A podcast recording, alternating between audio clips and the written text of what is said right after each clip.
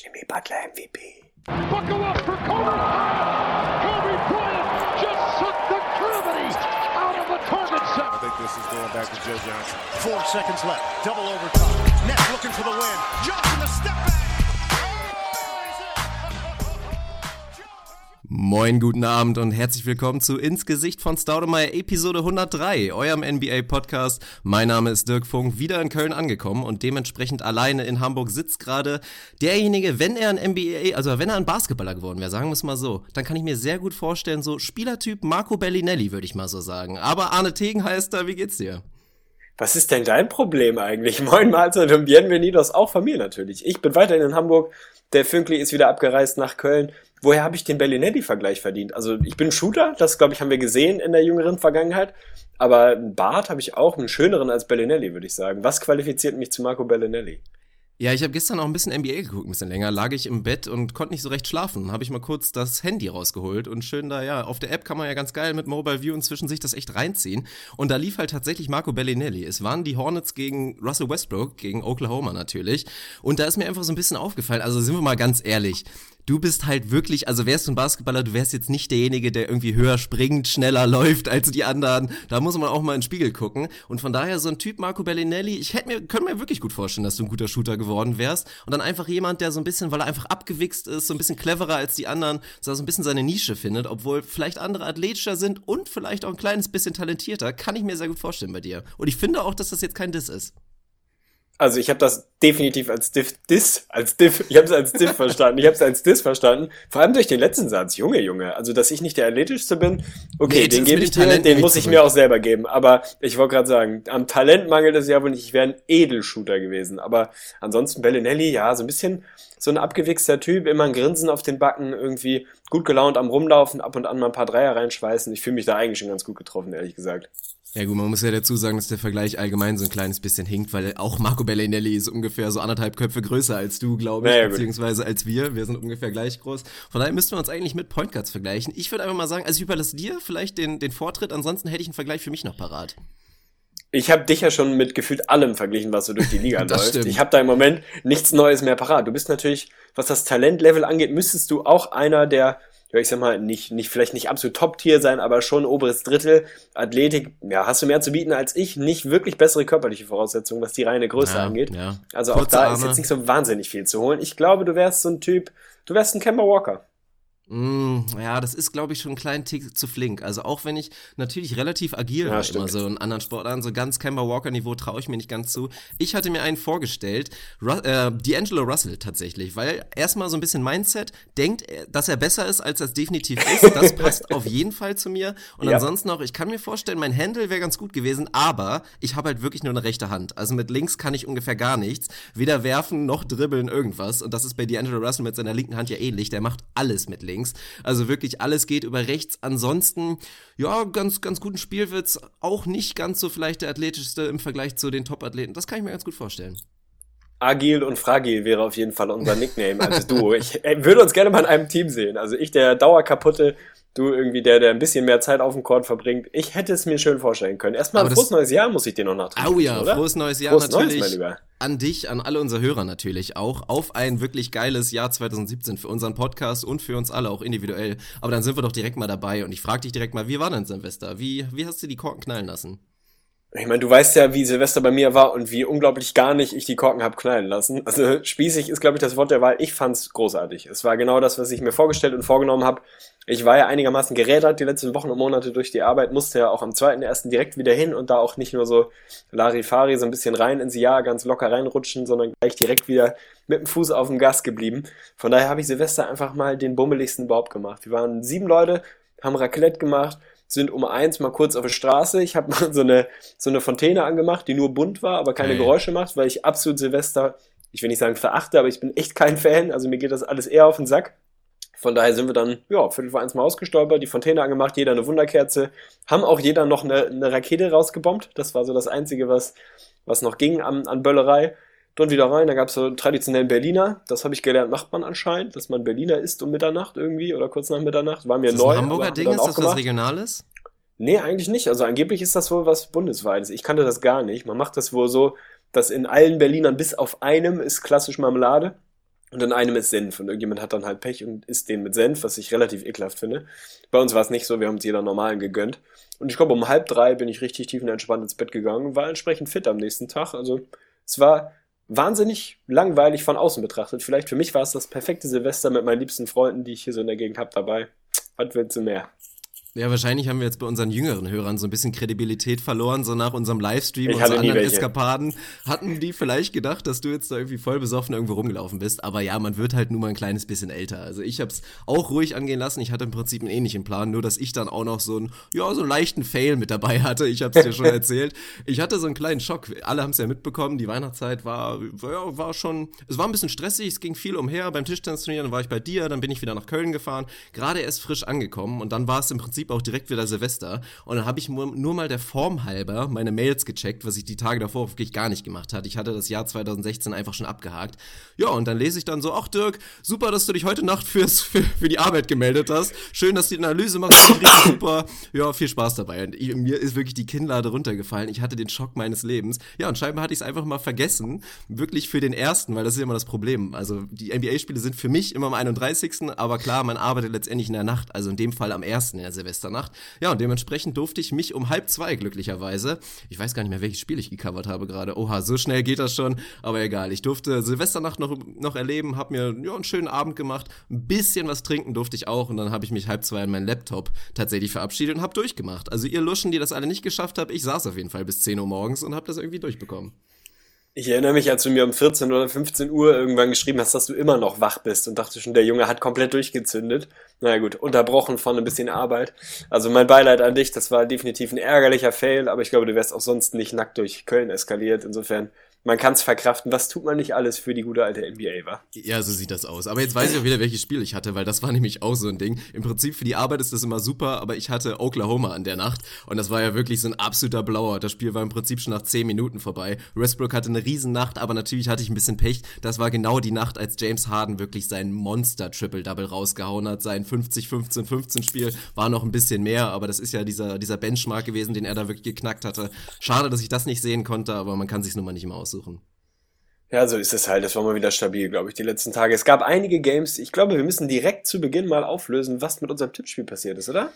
Ah, ungerne, ehrlich gesagt, weil das ist mal so richtig schön in die Hose gegangen. Ich In dein so, Gesicht. Ja, ich war richtig arrogant, muss ich mal dazu sagen. Ich hatte, viele haben es vielleicht mitbekommen oder wenige haben es vielleicht mitbekommen. Wir hatten Unentschieden und auch bei unserer letzten Tippnacht war es wieder ein Unentschieden. Dementsprechend stand noch aus, wer den Tippspielmonat Dezember verloren hatte. Und wir hatten es dann auch so ein bisschen verschludert, da irgendwie noch einen Tiebreaker zu holen. Und das haben wir letzte Nacht wirklich nachgeholt. Und da haben wir ganz stumpf gesagt, so, du schreibst mir welche, also wir haben den kompletten Spieltag getippt. Jeder hat, ohne zu wissen, was der andere tippt, einfach da seine Ergebnisse präsentiert und es ging voll in die Hose, wirklich. Ich glaube, von den sieben Spielen hatten wir fünf unterschiedlich. Davon hattest du vier richtig, ich nur einen. Dementsprechend vollkommen in mein Gesicht. Ich habe endlich wieder einen Monat verloren. Ärgerlich. Ich hatte es mir echt vorgenommen, dass du da wirklich zum fünften Mal hintereinander verkackst. Aber ich muss sagen, Hut ab. Und dementsprechend kannst du jetzt dazu aufrufen, dass ich eine Bestrafung bekomme demnächst. Ja, Tegli ist back in the game, was soll ich sagen? Ich war natürlich maximal erfreut heute Morgen, als ich dann die Boxscores gecheckt habe. Ich hatte fünf aus sieben richtig, du zum Glück nur zwei aus sieben, wobei da echt ein paar enge Dinger dabei waren. Mann, Mann, Also die Bugs haben mir mit Giannis Antetokounmpos diskutablem Game Winner, das hast du in der Facebook-Gruppe schon richtig angemerkt, hat er mir den Sieg beschafft. Du hast auf die Knicks getippt, ich habe die Bugs genommen. Der war natürlich ganz, ganz wichtig. Mhm. Meine Bulls bei deinen in Anführungsstrichen Cavs haben mir einen schönen Win beschert. Da hast du noch so ein bisschen ja, mich fragend angeguckt, warum ich denn auf die Bulls gehe. Ich hatte ein bisschen spekuliert, dass es nur mit LeBron vielleicht reichen könnte für meine Bulls. Das war natürlich doppelt schön. Ansonsten die anderen Spiele haben wir entweder gleich getippt, also gleich richtig oder gleich falsch. Ich habe mich durchgesetzt. Es ist, es ist wichtig, muss man auch mal sagen. Ich habe, glaube ich, die letzten drei Monate oder Vier- was am Stück Monate verloren oder vier Monate sogar, ich weiß es gar nicht mehr, so lange ist es schon her. Es ist ein gutes Gefühl, es ist ein verdammt gutes Gefühl, deswegen freue ich mich, diesen Aufruf starten zu können. Wir machen das Tippspiel nicht nur aus Langeweile, sondern damit der Verlierer am Ende eines Monats auch eine wunderschöne Bestrafung präsentieren darf. Du bist da im letzten Jahr echt vorausgeprescht, hast viel, viel verloren und hast da einigermaßen vorlegen dürfen, was die Bestrafung angeht. Die letzten Monate habe ich dann alles verloren, was irgendwie ging. Bin tatsächlich auch noch im Hintertreffen mit der Einlösung einer Bestrafung, aber auch das kommt noch. Den Rest habe ich schon abgehakt. Von daher, ihr werdet kreativ, liebe Hörer. Tobt euch aus, eine Bestrafung wird gesucht für den guten Dirk Funk. Das ist praktisch grenzenlos nach oben, aber irgendwo natürlich nicht. Man muss da ein bisschen, ja, ich sag mal, das eigene Bauchgefühl walten lassen. Es darf nicht zu krass werden, es darf gerne lustig werden, es darf am Ende in ein Video münden, in ein Bild, in was auch immer. Da sind eurer Kreativität im Prinzip keine Grenzen gesetzt. Also denkt euch was aus, haut raus auf Instagram, auf Facebook, auf Twitter, wo auch immer ihr uns erreichen wollt. Macht die Vorschläge, wir machen am Ende eine Abstimmung, ganz basisdemokratisch. Der Vorschlag mit den meisten Tipps, der wird's dann und füglich mit vorlegen. Von daher, ja, ich bin back, I'm back. Jawollek. Ja, es ist ärgerlich, aber die schöne Sache dabei ist, glaube ich, tatsächlich, dass es jetzt insgesamt in unserer kompletten Podcast-Karriere jetzt, glaube ich, tatsächlich 4 zu 4 steht in Monaten. Ja, das könnte also wir hinkommen. starten das 2017 Jahr wirklich ausgeglichen und dementsprechend bin ich natürlich motiviert, jetzt wieder ein bisschen besser zu tippen, weil ich hatte echt einen soliden Lauf, aber das ging auch wirklich völlig in die Hose. Ja, das Nix-Spiel war natürlich ein bisschen ärgerlich. Ich wusste tatsächlich nicht, ich war ein bisschen faul. Ich habe vorher nicht irgendwie mir die Lineups durchgeguckt. Ich wusste nicht, dass Porzingis nicht spielt. Hätte ich das gewusst, dann wäre ich wahrscheinlich auch eher auf die Bugs gegangen. Aber es war ja wirklich eine knappe Kiste und du hast es angesprochen, Janis Antetokounmpo Antetokounmpo, diese Regel, äh, auf die ich mich da bezogen habe, ist eh so ein bisschen fragwürdig. Sie wurde damals für Mark Jackson, für Charles Barkley eingeführt, dass man halt nur so und so lange aufposten darf, wirklich. Äh, ja, innerhalb der Freiwurflinie extended und so weiter. Und der Janis Antetokounmpo, ich habe mal mitgezählt, das waren schon solide sechseinhalb Sekunden, die er da mit dem Rücken oder mit der Seite zum Korb verbracht hat. Dementsprechend hätte man es vielleicht pfeifen können, aber an sich, es war so ein sehr, sehr schöner Gamewinner und allgemein auch mal wieder ein bisschen unfair zu sehen. So ein Stepback für Janis Antetokounmpo sind halt so zwei Steps back für so jeden normalen Menschen. Also dementsprechend war der Wurf natürlich unblockbar, hat er schön reingenagelt und ich bedanke mich auch nochmal bei Derrick Rose für den super schönen Turnover, den er da vorher sich geleistet hat. Auch komplett unnötig unnötig, wirklich. Naja, musste ich mich leider geschlagen geben. Und ansonsten waren die Bulls natürlich die große Story. Auch da wusste ich nicht, dass Kevin Love nicht spielt, dass Kyrie Irving aussetzt, war mir schon bewusst. An sich, die Stats sind ja relativ klar. LeBron kann auch alleine meistens das Ganze sehr gut machen, aber ich habe es ja auch vorher schon gesagt. Da hätte ich eigentlich jetzt auch nochmal das Audiofile rausholen können. Meine Prognose war, wie gesagt, schon die Bulls werden immer mal wieder so einen Sieg dabei haben, wirklich so einen Statement-Sieg gegen LeBron oder vielleicht mal gegen die Warriors, gegen die Clippers, gegen die Spurs. Aber sie werden auch dementsprechend die nächsten Spiele verkacken, da bin ich mir relativ sicher. Was ich schön finde, ist, dass auf dich wirklich Verlass ist, was deine Bulls Prediction angeht. Du hast jetzt, glaube ich, in den letzten fünf bis sechs Podcasts jedes Mal versprochen und gewettet, dass bei der nächsten Aufnahme die Bulls unter 500 sind. Jetzt sind Fun Fact, 500, so zwei ja. bis drei Tage davor waren sie auch immer ein bis zwei Spiele unter 500 und haben immer genau dann so eine Mini-Mini-Two-Game-Win-Streak rausgehauen, um das Ding wieder glatt auf 500 zu bügeln, wenn wir aufnehmen. Auch heute 18 und 18. Also es läuft für meine Bulls. Natürlich Ah. dank wem, da müssen wir nicht drüber sprechen, mein Jimmy. Ah, mir geht das Herz auf. Ja, mach doch direkt weiter und illustriert das Ganze mal so ein bisschen, was der Jimmy da gezeigt hat. Weil auch da muss ich sagen, ich bin ja wirklich kein Hater, muss ich mal echt mal sagen. Ich finde auch, Jimmy ist ein klasse Typ. Ich würde direkt viele Leute traden, dass er bei den Minnesota Timberwolves landet. Vielleicht kommen wir da später nochmal drauf. Also dementsprechend überlasse ich dir jetzt den Vortritt und du kannst das Ganze mal so ein bisschen, ja. Also ich hoffe, es wird nicht zu, zu ekelhaft. Es wird nicht zu ekelhaft. Gestern war es ein bisschen durchwachsen, zumindest zu Beginn. Er hat dann tatsächlich, ich habe es auf Facebook in unserer Gruppe auch so plakativ illustriert, illustriert wollte ich sagen, illustriert. Crunchtime Jimmy hat übernommen, also wenn es drauf ankam, da hat er die wichtigen Würfe getroffen, hat ein paar Klatsch-Dreier getroffen, hat allgemein hinten im vierten Viertel, tief im vierten Viertel wirklich ein paar schöne Plays gehabt, hat das Ding entschieden. Bei D-Wade ging gar nichts zusammen gestern, also das sah gruselig aus, der an sich wirklich eine gute Saison spielt. Rajon Rondo bleibt gebencht, das gefällt mir persönlich natürlich erstmal ganz gut.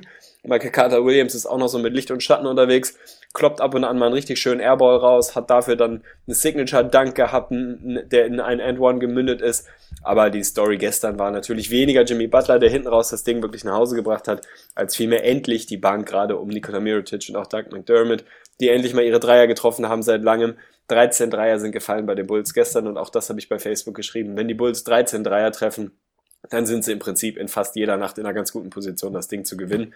Das tun sie halt relativ selten bis gar nicht. Du hast die Stats mehrfach rausgesucht. Ich glaube, aktuell sind sie knapp über 20 Attempts, immer noch dead last, was wirklich die Three-Point-Attempts angeht. Die Quote ist auch nicht viel besser. Wenn sie da mal so ein Spiel dabei haben, dann sind sie natürlich auch ganz einfach ein gutes Team. Das ist so. Die Cavs waren dezimiert, darüber haben wir gesprochen.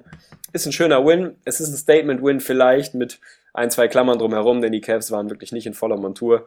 Mal schauen, ob das dann sustainable ist. Eigentlich kann Mirotic den Dreier treffen, Doug McDermott auch, aber die sind halt unkonstant, wie es nur irgendwie geht. Von daher werden dann auch wieder die drei, vier Spiele in Folge kommen, wo die Bulls als Team irgendwie vier, fünf Dreier treffen. Und dann wird's halt wieder sehr, sehr eng. Also es bleibt ein Auf und Ab.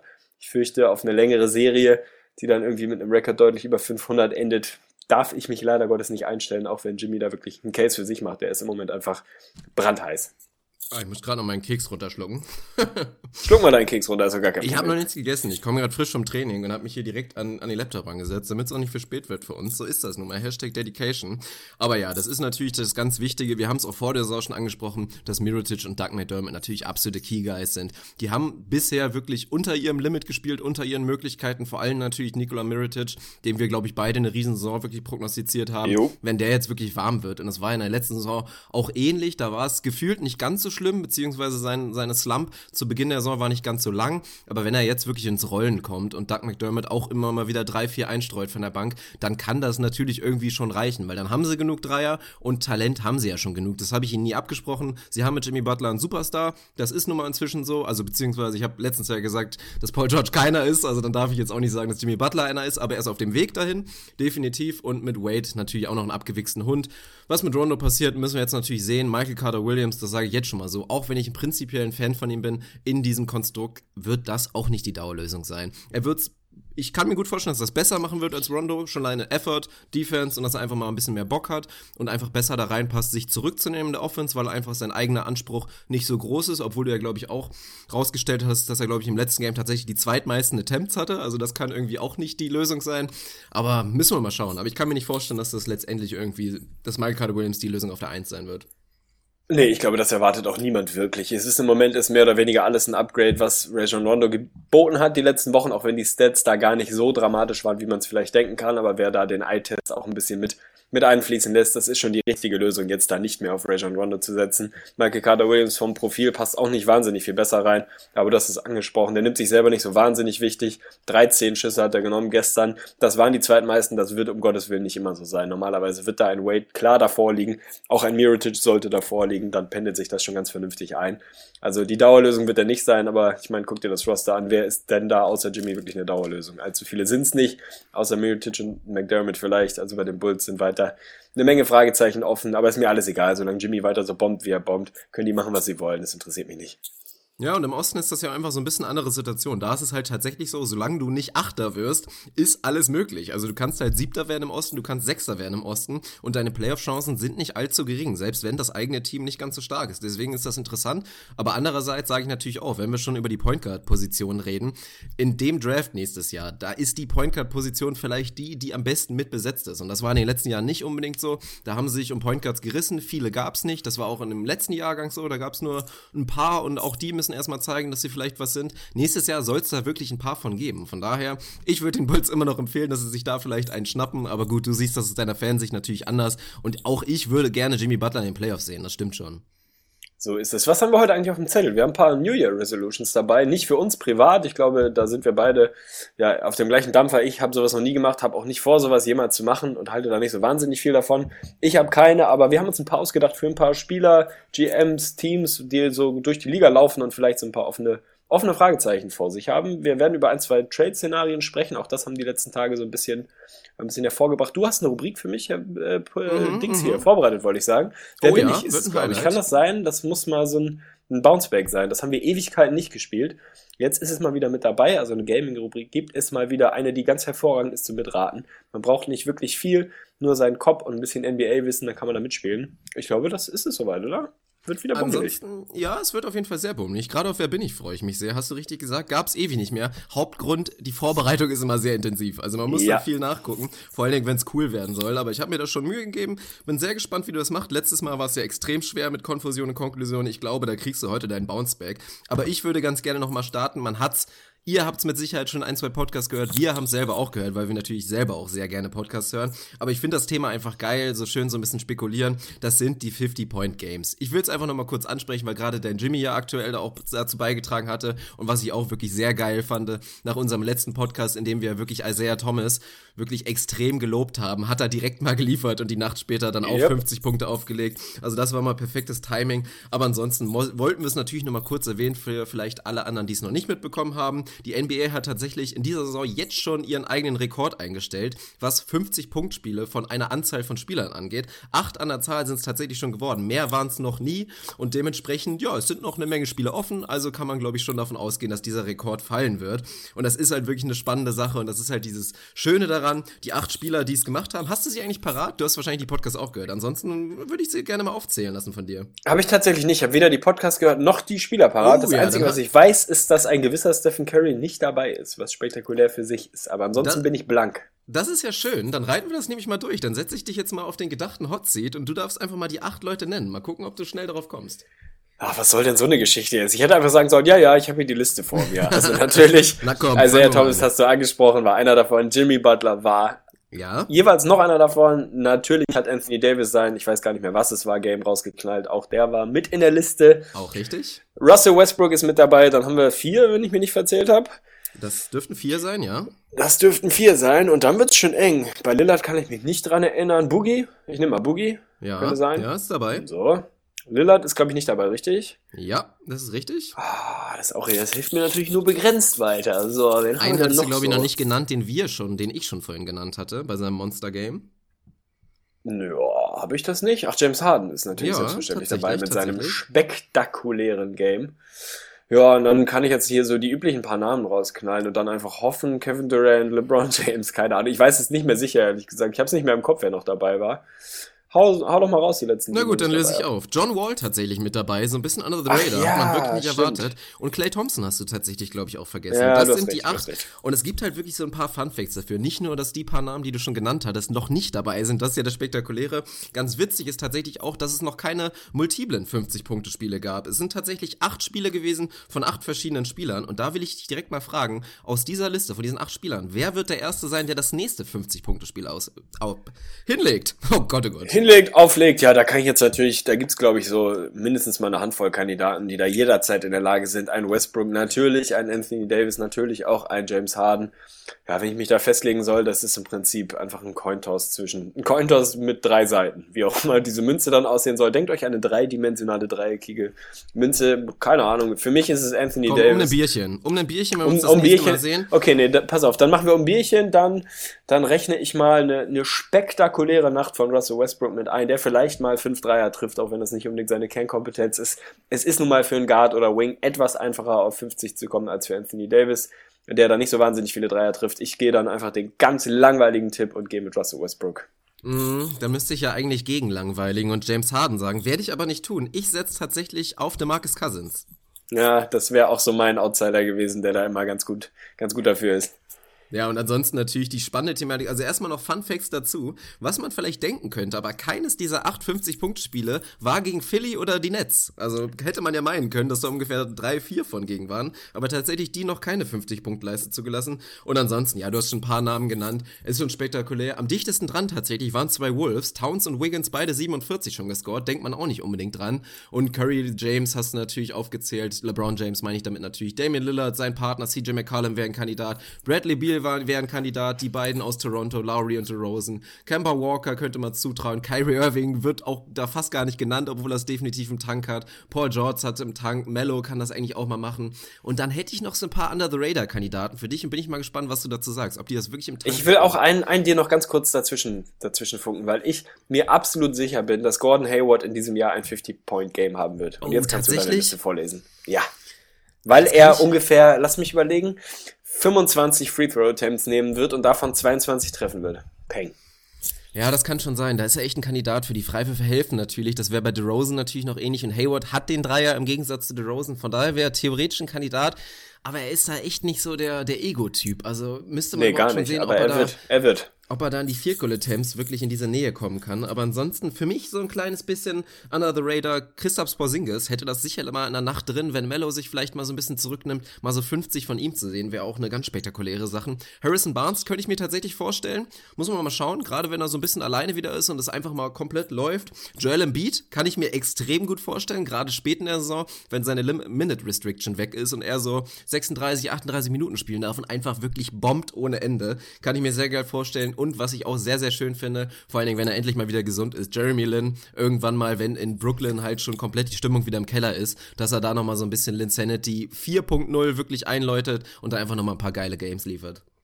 Ja, stabil. Das Game würde ich auf jeden Fall gerne sehen, wo es Jeremy Lin dann rausknallt. Porzingis ist, glaube ich, jemand, der das im Tank hat.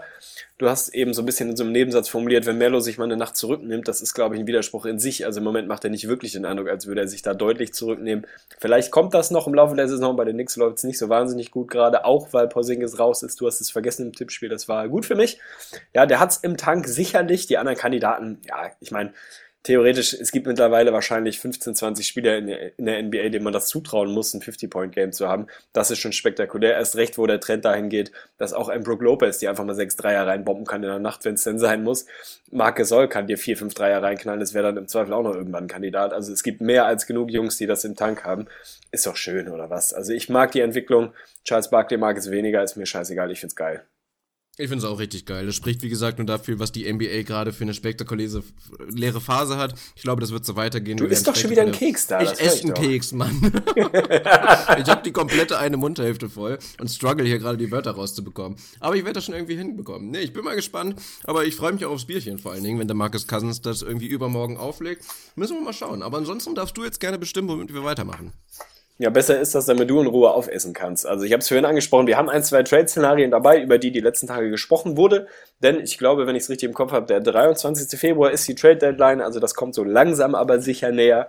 Da gibt's schon ein, zwei interessante Jungs, über die man mal sprechen kann. Gerade in den letzten Tagen ist es da heiß geworden, aber ich würde sagen, einfach weil wir mit Silvester eingeleitet haben, fangen wir mit unseren New Year Resolutions an. Ich habe es vorhin schon erklärt, wir haben uns einfach völlig random, muss man mal sagen, ein paar Spieler, ein paar Teams, ein paar GMs, Manager, was auch immer rausgesucht, den wir eine, ja, einen guten Vorsatz fürs neue Jahr mit an die Hand geben wollen.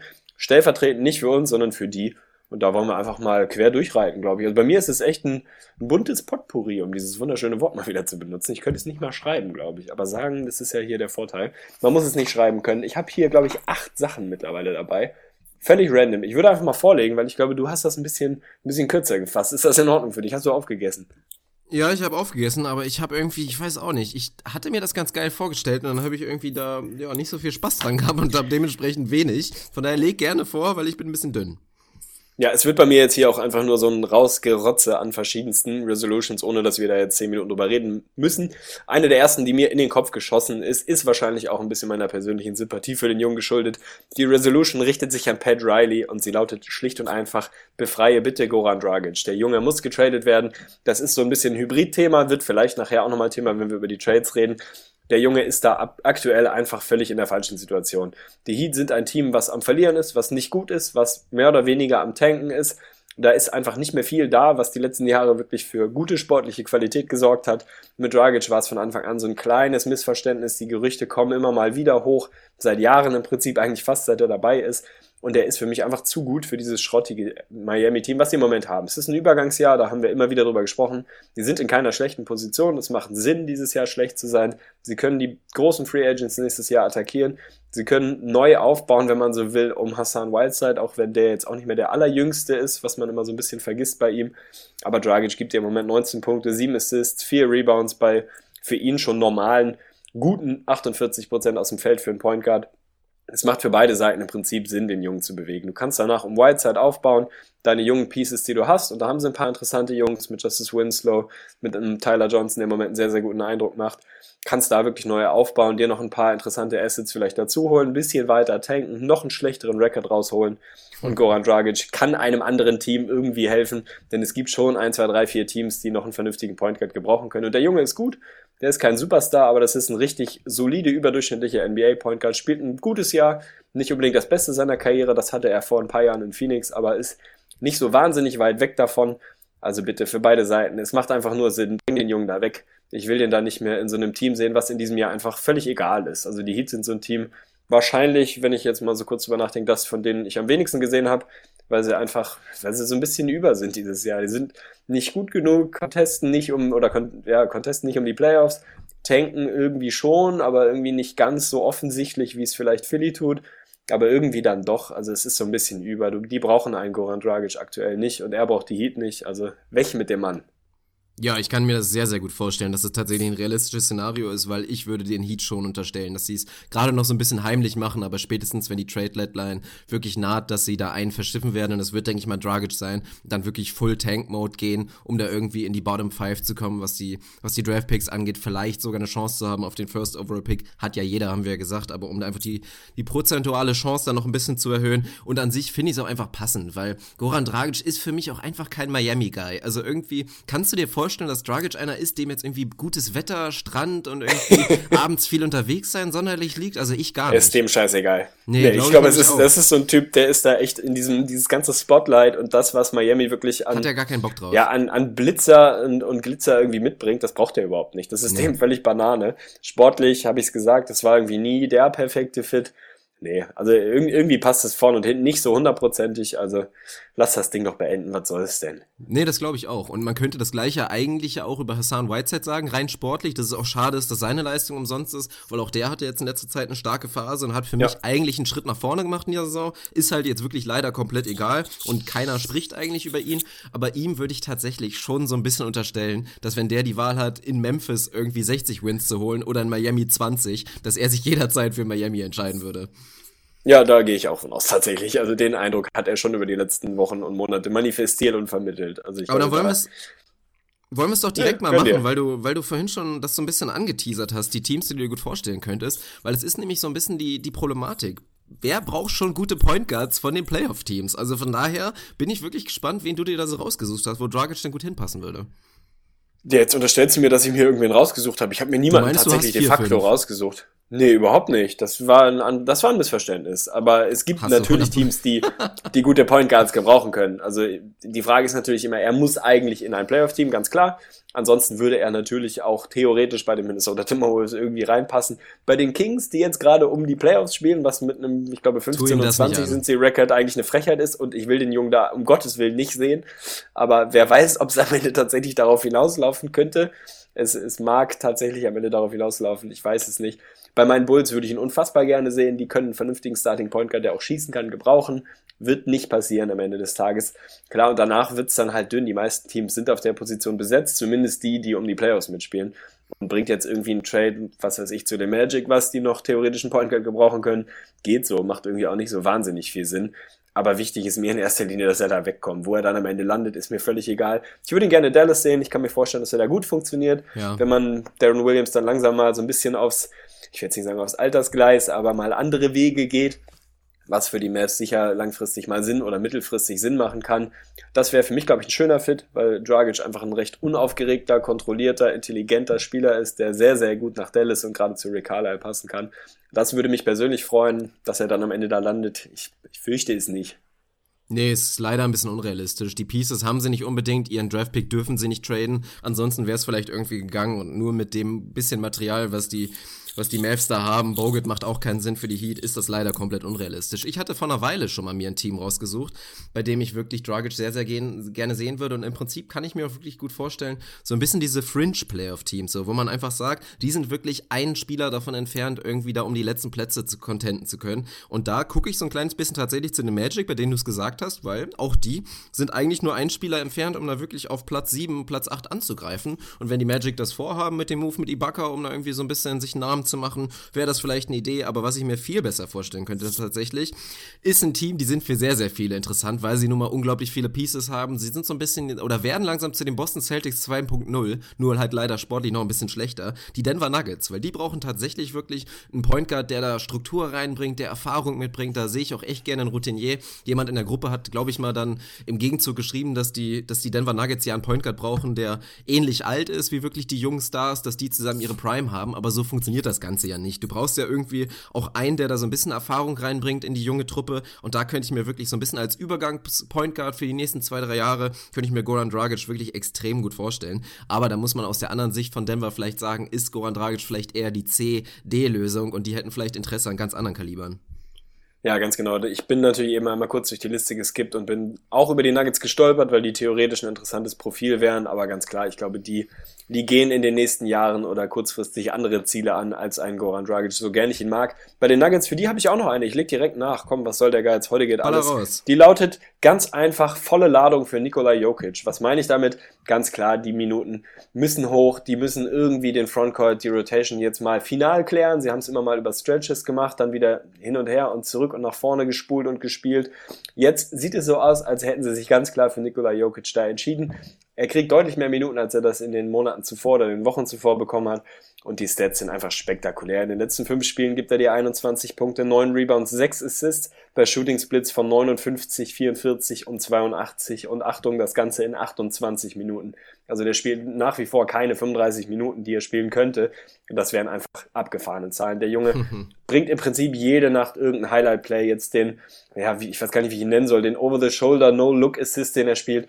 Wunderschön, wenn dir sowas dein Big Man geben kann. Es sieht so aus, als hätten sie jetzt endlich wirklich ihren, ihren All-In-Move auf Nikola Jokic gefahren.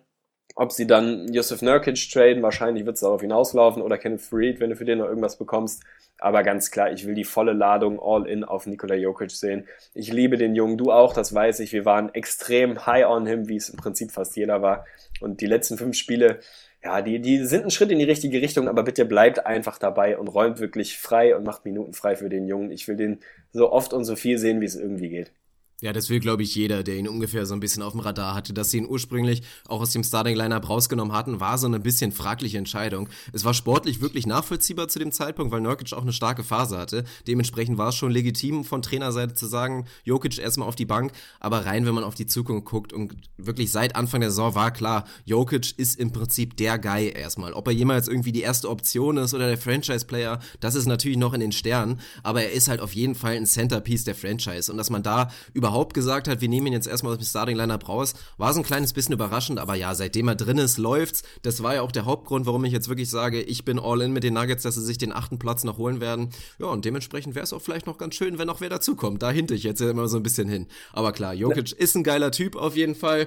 An den Minuten ist er selber so ein kleines bisschen schuld, weil er auch wirklich extrem viel Foul, Trouble ja. momentan hat. Also pro 36 Minuten average er da wirklich jede Menge Personal Fouls. Also da muss er sich ein bisschen zusammenreißen. Sind die Berichte wohl so ein kleines bisschen, dass er dazu oft einfach frustriert ist und es sich so unnötige Fouls, wirklich dieser Klassiker so, ich habe verworfen und habe den Call nicht bekommen und dann begehe ich direkt mal einen Foul, was natürlich total stumpf ist, aber ansonsten ist das eine schöne Sache und was ich auch ganz geil fand, den Fun Fact, ich hatte ja irgendwann mal so eine Collage gemacht mit Nikola Jokic, wie er früher aussah, so ein kleiner dicker Junge, aber kein Wunder, tatsächlich ist irgendwie rausgekommen bei dem Interview mit Zach Lowe. Die Cola-Geschichte. Ja, ja, dass der wirklich, also er hat, als er wusste, ich, ich fliege jetzt nach Denver, hat er einfach mal Cold Turkey aufgehört damit, aber vorher hat er scheinbar drei Liter Cola am Tag getrunken. drei Liter, das muss man sich mal geben. Ich habe das in einem Podcast mitbekommen, wo ich, ich glaube, das war bei den Starters, wo Jay Skates das mal aufgeführt hat, was das eigentlich in Dosen tatsächlich greifbar bedeutet. Das ist schon spektakulär. Also das muss er erstmal schaffen, tatsächlich dir drei Liter Cola reinzunageln. Was das irgendwie an Zucker und Kalorien ist, faszinierend. Also kein Wunder, dass der Junge ein bisschen Glenn Davis-mäßig unterwegs war. Mittlerweile hat er wohl eiskalt den Schalter umgelegt und zum Glück für uns alle. Der Junge ist einfach geil. Ich liebe den. Ist shortlisted für die, na, sagen wir, Top 5 meiner Lieblingsspieler der Liga jetzt schon. Und da Oha, ist wirklich nach oben, nach oben offen. Ich feiere den Kerl. Ich mag mhm. sein Skillset, ich mag seine Attitüde. Die Fouls, ja, nerven ein bisschen, sind teilweise einfach ein bisschen ein bisschen blöd, kann er sich schenken, sind nicht so diese klassischen Fouls, die man, die man einfach bekommt, wenn man so ein bisschen unerfahren ist, sind einfach richtig, richtig dumme und vermeidbare Dinger. Da ein bisschen weniger von die Minuten eher so Richtung 32, 33, dann wird er da die Boxscores voll regnen lassen ohne Ende. Ja, das ist dann eine schöne Sache. Und ansonsten, dann fange ich mal an mit meiner ersten New Year's Resolution. Ein paar habe ich dann ja doch. Und die richtet sich an jemanden, den hatten wir schon so beiläufig kurz mal erwähnt, aber man muss natürlich auch mal ein bisschen ausführlicher drüber sprechen. Ich habe auch schon überlegt, ob ich da demnächst mal vielleicht mal so einen kleinen Artikel drüber schreibe, weil im Prinzip ist es schon ein bisschen tragisch, wie jetzt wirklich, was für ein Turn ins Negative diese Karriere von Rajon Rondo momentan macht, obwohl man ja eigentlich behaupten müsste, dass er rein körperlich irgendwie noch in der Prime sein müsste aktuell und es sieht halt wirklich ganz, ganz anders aus ist, er ist wieder ein Trade-Kandidat und kaum jemand würde ihn aktuell überhaupt nehmen. Wirklich für kein Team ist es eigentlich sonderlich realistisch, dass er da irgendwo starten könnte. Und dementsprechend ist wirklich, würde ich mir wünschen, dass Rajon Rondo einfach mal in den Spiegel guckt und sich sagt, so, ich rufe, ich rufe jetzt mal Sean Livingston an und höre mir da wirklich mal ein paar Ratschläge an, wie das ist, wirklich ein elitärer, einfach Bankpoint Guard zu sein, weil es ist eine Rolle, die kann sehr, sehr gut sein. Es gibt ein paar Jungs, die füllen das sehr gut aus, ein Corey Joseph oder halt eben auch ein Typ, Sean Livingston, der das sehr, sehr gut machen kann.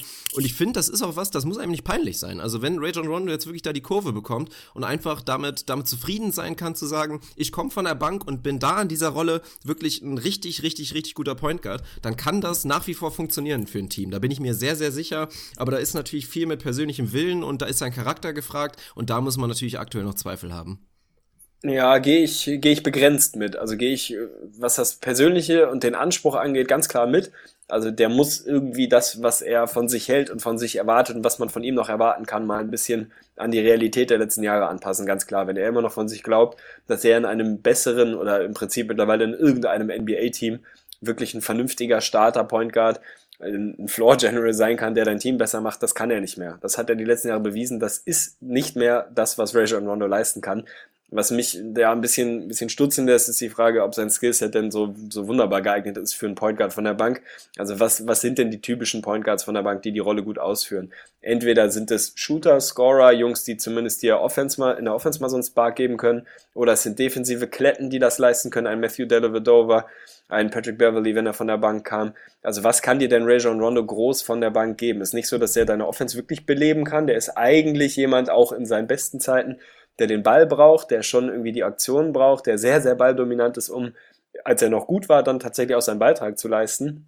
Ich tue mich ein bisschen schwer damit, mir vorzustellen, selbst wenn er das alles irgendwie ausblenden kann und sagt, ich nehme diese Rolle voll an, ich versuche jetzt von der Bank meinen Beitrag zu leisten, wie sieht der denn dann groß aus? Also klar kann der so der primäre Ballhändler von irgendeiner Second Unit sein, ja, aber puh, also Rajon Rondo mit, weiß ich nicht, 15, 20 Minuten von der Bank, ja, weiß ich nicht genau, was das dann irgendwie am Ende des Tages werden soll.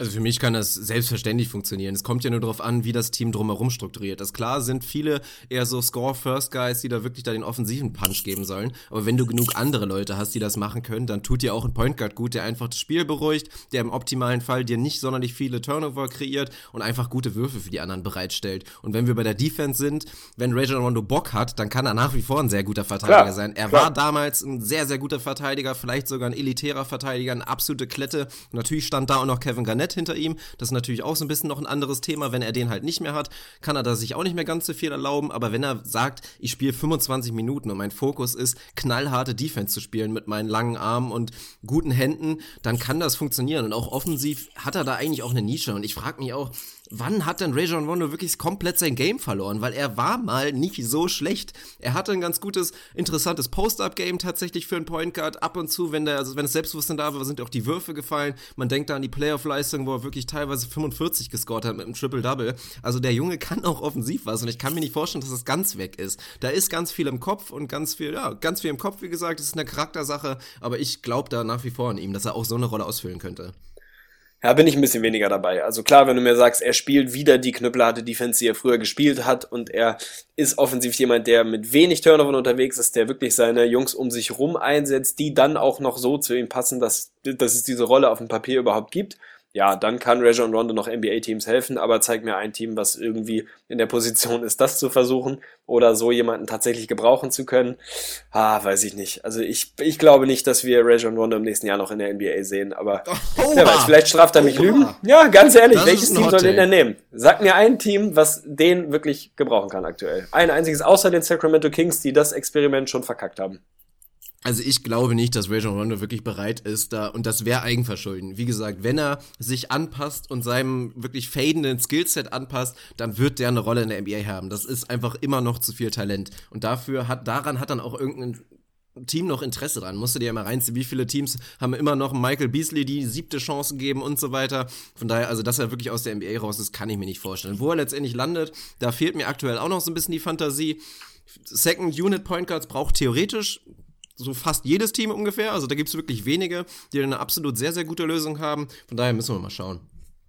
Ja, naja, wir werden sehen. Also ich glaube es tatsächlich nicht. Klar, wenn du es als Team vorher weißt, dass er diese Rolle annimmt und das, das auf den Court bringt, was er immer noch zu leisten imstande ist, ja klar, dann machst du es. Dann gibt es genügend Teams, die den Gamble gehen können. Aber wer glaubt denn noch dran, dass das wirklich passiert? Das ist jetzt die wievielte Station in den letzten vier, fünf Jahren? Die dritte, wo es einfach mit Anlauf nicht funktioniert? Weiß ich nicht. Ich weiß nicht, ob noch genügend Teams so desperate sind, dass sie es tatsächlich nochmal versuchen. Es kann sein, vielleicht. Ich würde es ihm auch wünschen. Also es ist nicht so, dass ich Antipathie für oder gegen ihn, wie auch immer man es dann sagen will, gegen ihn hätte. Das gar nicht. Ich, ich sehe es tatsächlich im Moment. Ich sehe kein Team, was in der Situation ist, das probieren zu müssen. Also ja, wir werden sehen. Vielleicht, vielleicht straft er mich Lügen und rastet wieder völlig aus. Ich würde es ihm wünschen, ich sehe es tatsächlich gerade nicht. Von Ausrasten spreche ich ja definitiv auch nicht, das erwarte ich auf keinen Fall. Aber ansonsten ist das vor allen Dingen auch die Sache, wenn er jetzt da wieder mit Pauken und Trompeten wirklich da rausfliegt bei der ganzen Geschichte, dann kann das eventuell schon sein, dass die Teams da wirklich Angst haben und so jemand einfach nicht im Lockerroom haben soll. Aber wenn es so ist, wie man zumindest aktuell so ein bisschen den Berichten glauben kann, dass er das relativ gut hinnimmt, aktuell die Situation und die Sache jetzt einfach ausreitet und auf seine neue Situation wartet, dann kann ich mir das vorstellen. Aber haken wir das Ding mal ab, das war zu viel Rondo-Talk. Definitiv. Ich habe auch noch eine Resolution dabei, die richtet sich an einen Spieler und ein Stück weit auch an uns alle. Es geht tatsächlich ganz straight up um Stephen Curry. Ich wünsche mir von ihm, dass er uns wieder, ja, ich habe hier stehen, so ein bisschen mehr Magic gibt. Einfach ein bisschen mehr den, den Swag und dieses lockere Grinsen, was er uns die letzten zwei Jahre gegeben hat, tatsächlich geben kann. Der spielt eine gute Saison, der spielt nicht so eine spektakulär, unfassbar episch historische Saison, wie er es die letzten zwei Jahre wirklich ja, aneinandergereiht gemacht hat aber das ist immer noch eine gute Saison. Also der macht sehr, sehr viel richtig. Der hat sich zurückgenommen. Er tut viel, um Kevin Durant wirklich reinzufitten. Wie immer sagt Stephen Curry öffentlich fast nichts, außer dass er letztens mal gesagt hat, dass er ein bisschen mehr Pick and Roll gerne wieder spielen würde, was für ihn eigentlich schon fast so eine recht harsche Trainerkritik ist. Ich glaube, so war es nicht gemeint, aber was so Coaching und seine Rolle angeht, sagt er eigentlich die letzten Jahre wenig bis gar nichts. Er ist da sehr, sehr demütig und sehr, sehr ruhig und klärt die Sachen im Zweifel intern. Mein Kopf sagt, der Weg ist genau richtig, wie er es im Moment macht, dass er sich wirklich ein bisschen zurücknimmt, Kevin Durant sich akklimatisieren lässt, ihm auch ein bisschen mehr Spotlight gibt, denn mittlerweile ist es tatsächlich irgendwie so, wenn es um die Warriors geht, die erste Frage in jedem Interview, in jedem Podcast, es geht immer um Kevin Durant. Die erste Frage an Steve Kerr ist, wie zufrieden waren Sie mit Kevin Durant heute? Es geht nicht mehr primär um Stephen Curry, so wie es die letzten Jahre der Fall war das Herz sagt mir, ich will wieder ein bisschen mehr, ein bisschen mehr Half-Court-Shots sehen. Er hat natürlich immer noch seine Highlights dabei. Ich will wieder minimal mehr davon sehen. Denn es ist, und da richte ich mich dann eher an den, an den Rest von uns, mittlerweile tatsächlich so weit, und das richtet sich wirklich an uns alle, dass wir in, oder ich in unserer Facebook-Gruppe lesen müsste, Stephen Curry wäre quote unquote nichts Besonderes. Und wenn man sowas liest, das, das ist doch Wahnsinn. Also sind wir mal ehrlich, die letzten zwei Jahre gab es keinen spektakuläreren Spieler in der Liga als Stephen Curry. Der hat dieses komplette Spiel auf links gedreht. Der hat eine Benchmark nach der anderen gesetzt und mit Anlauf pulverisiert. Der spielt dieses Jahr auf 36 Minuten immer noch 26, 6,3, 1,8 Steals mit Shooting Splits von 47, 40 und 93. Also es ist jetzt nicht so, als würde der irgendwie eine mittelmäßige Saison spielen. Man redet jetzt irgendwie davon, Stephen Currys Dreier ist nicht mehr so da. Der, der schießt 40 Prozent mit seriösem Volumen. Dass das nicht so hundertprozentig sustainable ist, was er die letzten zwei Jahre gemacht hat, darf man jetzt eigentlich auch nicht ernsthaft kritisieren. Also ich finde, man muss auch Stephen Curry mal zugestehen, dass er ein Mensch ist, dass es eigentlich erwartbar war, dass er dieses unfassbar historische Level nicht Ewigkeiten halten kann. Das konnte die letzten Jahre, Jahrzehnte eigentlich nur LeBron James, der da, ich glaube, unser aller Maßstab so ein bisschen verschoben hat, dass man einfach Jahre am Stück diese Leistung bringen kann. Das ist nicht normal. Das kann man nicht. Das kann auch ein Stephen Curry im Normalfall nicht. Also ich will von ihm ein bisschen mehr Magic, ein bisschen mehr Swag, ein bisschen mehr Shake and Bake und den Dreier wirklich von, was weiß ich, 35 Feet wieder reinnageln. Einfach mal machen, damit ich da wieder auf meine Kosten komme und damit wir alle uns mal wieder daran erinnern, dass es nicht besonders lange her ist, dass der Kerl das Thema in dieser Liga war und dass der definitiv die Definition von etwas Besonderem ist und jetzt wirklich in den, in den All-Star-Diskussionen, in den MVP-Diskussionen, in dem wer ist eigentlich der beste Point Guard im Westen-Diskussion, völlig raus. Es ist einfach komplett raus. Ja. Er, ist raus, er ist weg. Wir reden jetzt irgendwie darüber, ob er vielleicht noch der viert, fünft beste Point Guard im Westen ist. Und ganz ehrlich, man kann ihn kritisieren, ja, definitiv, aber da muss man irgendwie mal wieder das richtige Maß finden. Und ich glaube, wenn er mal wieder ein bisschen, bisschen mehr Freude an seinem Spiel vermittelt, dann ist da allen Seiten geholfen. Ja, es ist wirklich, es ist schon eine krasse Geschichte und ich würde ganz ehrlich, mich würde es brennend interessieren, wenn man vielleicht mal ein, zwei Bier genommen hat mit Stephen Curry zusammen und man sitzt irgendwie an der Theke und man fragt ihn einfach mal so ganz ehrlich. Natürlich wusste er mit der Kevin Durant Entscheidung, die hat er auch mit getroffen. Er hat sich bereitgestellt und gesagt, okay, ich gebe die Rolle so ein kleines bisschen ab, gebe so ein bisschen Spotlight ab, dafür, dass Kevin Durant in unserem Team ist und uns besser macht. Dafür hat er sich bewusst entschieden. Aber ich würde gerne mal wissen, ob er sich das so vorgestellt hätte, dass das wirklich tatsächlich so viel von ihm wegnimmt. Also erstmal rein an Spotlight natürlich, es ist absolut krass. Also sowas, weiß ich nicht, ob wir das jemals wieder erleben werden, dass jemand zweimal miteinander MVP wird.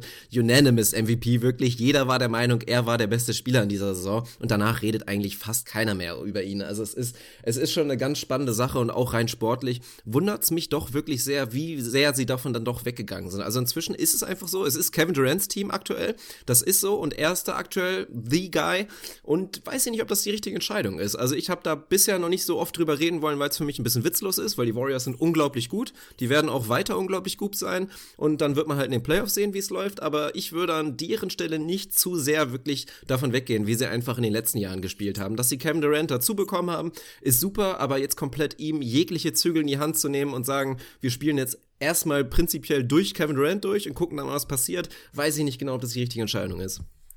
Nö, bin ich dabei. Und ich glaube, also ich zumindest verbuche das für mich immer noch so unter Kennenlernen, Abtastphase. Wir gewöhnen uns aneinander. Und das Wichtigste war im ersten Schritt mal diesen Jungen so schnell wie möglich in unser System, in unser Team, in unsere komplette Franchise, unsere Familie, unser Konstrukt einzubinden. Und da hilft es natürlich, wenn du wirklich direkt vom Fleck weg erstmal praktisch der neue Number One Guy bist. Ich glaube, dass sich das wieder ein bisschen einpendeln wird. Oh Was ist bei dir los? Oh Gott. Ich muss es jetzt leider komplett unterbrechen, weil ich habe ja gerade, ich bin ja hier schön im, im NBA-Verteiler durch die ganze Sportsgeschichte und brandheiß kam gerade die Mail rein. Die ersten Voting-Ergebnisse der Fans. Und erstmal wollte ich so ein bisschen minimal in Warnung gehen, weil wir ja gerade bei Stephen Curry sind und auch die Rezeption, die da gerade so ein bisschen ist. Er hat noch ganz, ganz knapp die Nase vorne bei den Fans, was wirklich die Guards angeht in der Western Conference, aber wirklich extrem knapp und das ist auch eine Überraschung. Aktuell ist er da auf Platz 1 mit 523.000 Stimmen, mit 4.000 Stimmen dahinter, James Harden ganz knapp dahinter, Russell Westbrook, aber ich lache gerade, weil wer ist auf Platz 2 in der Western Conference im Frontcourt nach den Fans? Na komm, rat mal. Sasa? Ist es Sasa? Es ist Sasa Pachulia. Jawohl! es ist unfassbar, oh Gott. Oh Mann, ey, ja, mal gucken, es könnte tatsächlich passieren. Ah, wichtig. Also ja, finde ich großartig. Die, die meisten von euch, von uns werden die Story im letzten Jahr mitbekommen haben, als er wirklich relativ knapp gescheitert ist. Da haben sie einen, eine komplette Nation mobilisieren können, die da wirklich für ihn gewotet haben.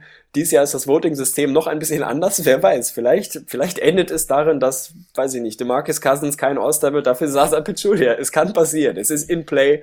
Das ist ja schon mal eine schöne Geschichte. Wenn ich meinen Punkt noch irgendwie wiederfinde, meinen roten Faden, ich Sorry, habe das leid, bei den Warriors. Überhaupt kein Problem. Tatsächlich noch so ein bisschen unter Abtastphase verbucht. Ich glaube, dass das Panel wieder leicht zurückschwingen wird. Ich glaube, dass das keinen klaren Number One Guy geben wird in der Crunch Time, kann ich mir vorstellen, dass es tatsächlich vielleicht dann eher Kevin Durant sein wird. Aber ich glaube nicht, dass wir so einen ja, zurückgenommenen Stephen Curry sehen werden, gen Playoff Time, wie wir ihn jetzt aktuell sehen. Das kann ich mir nicht vorstellen.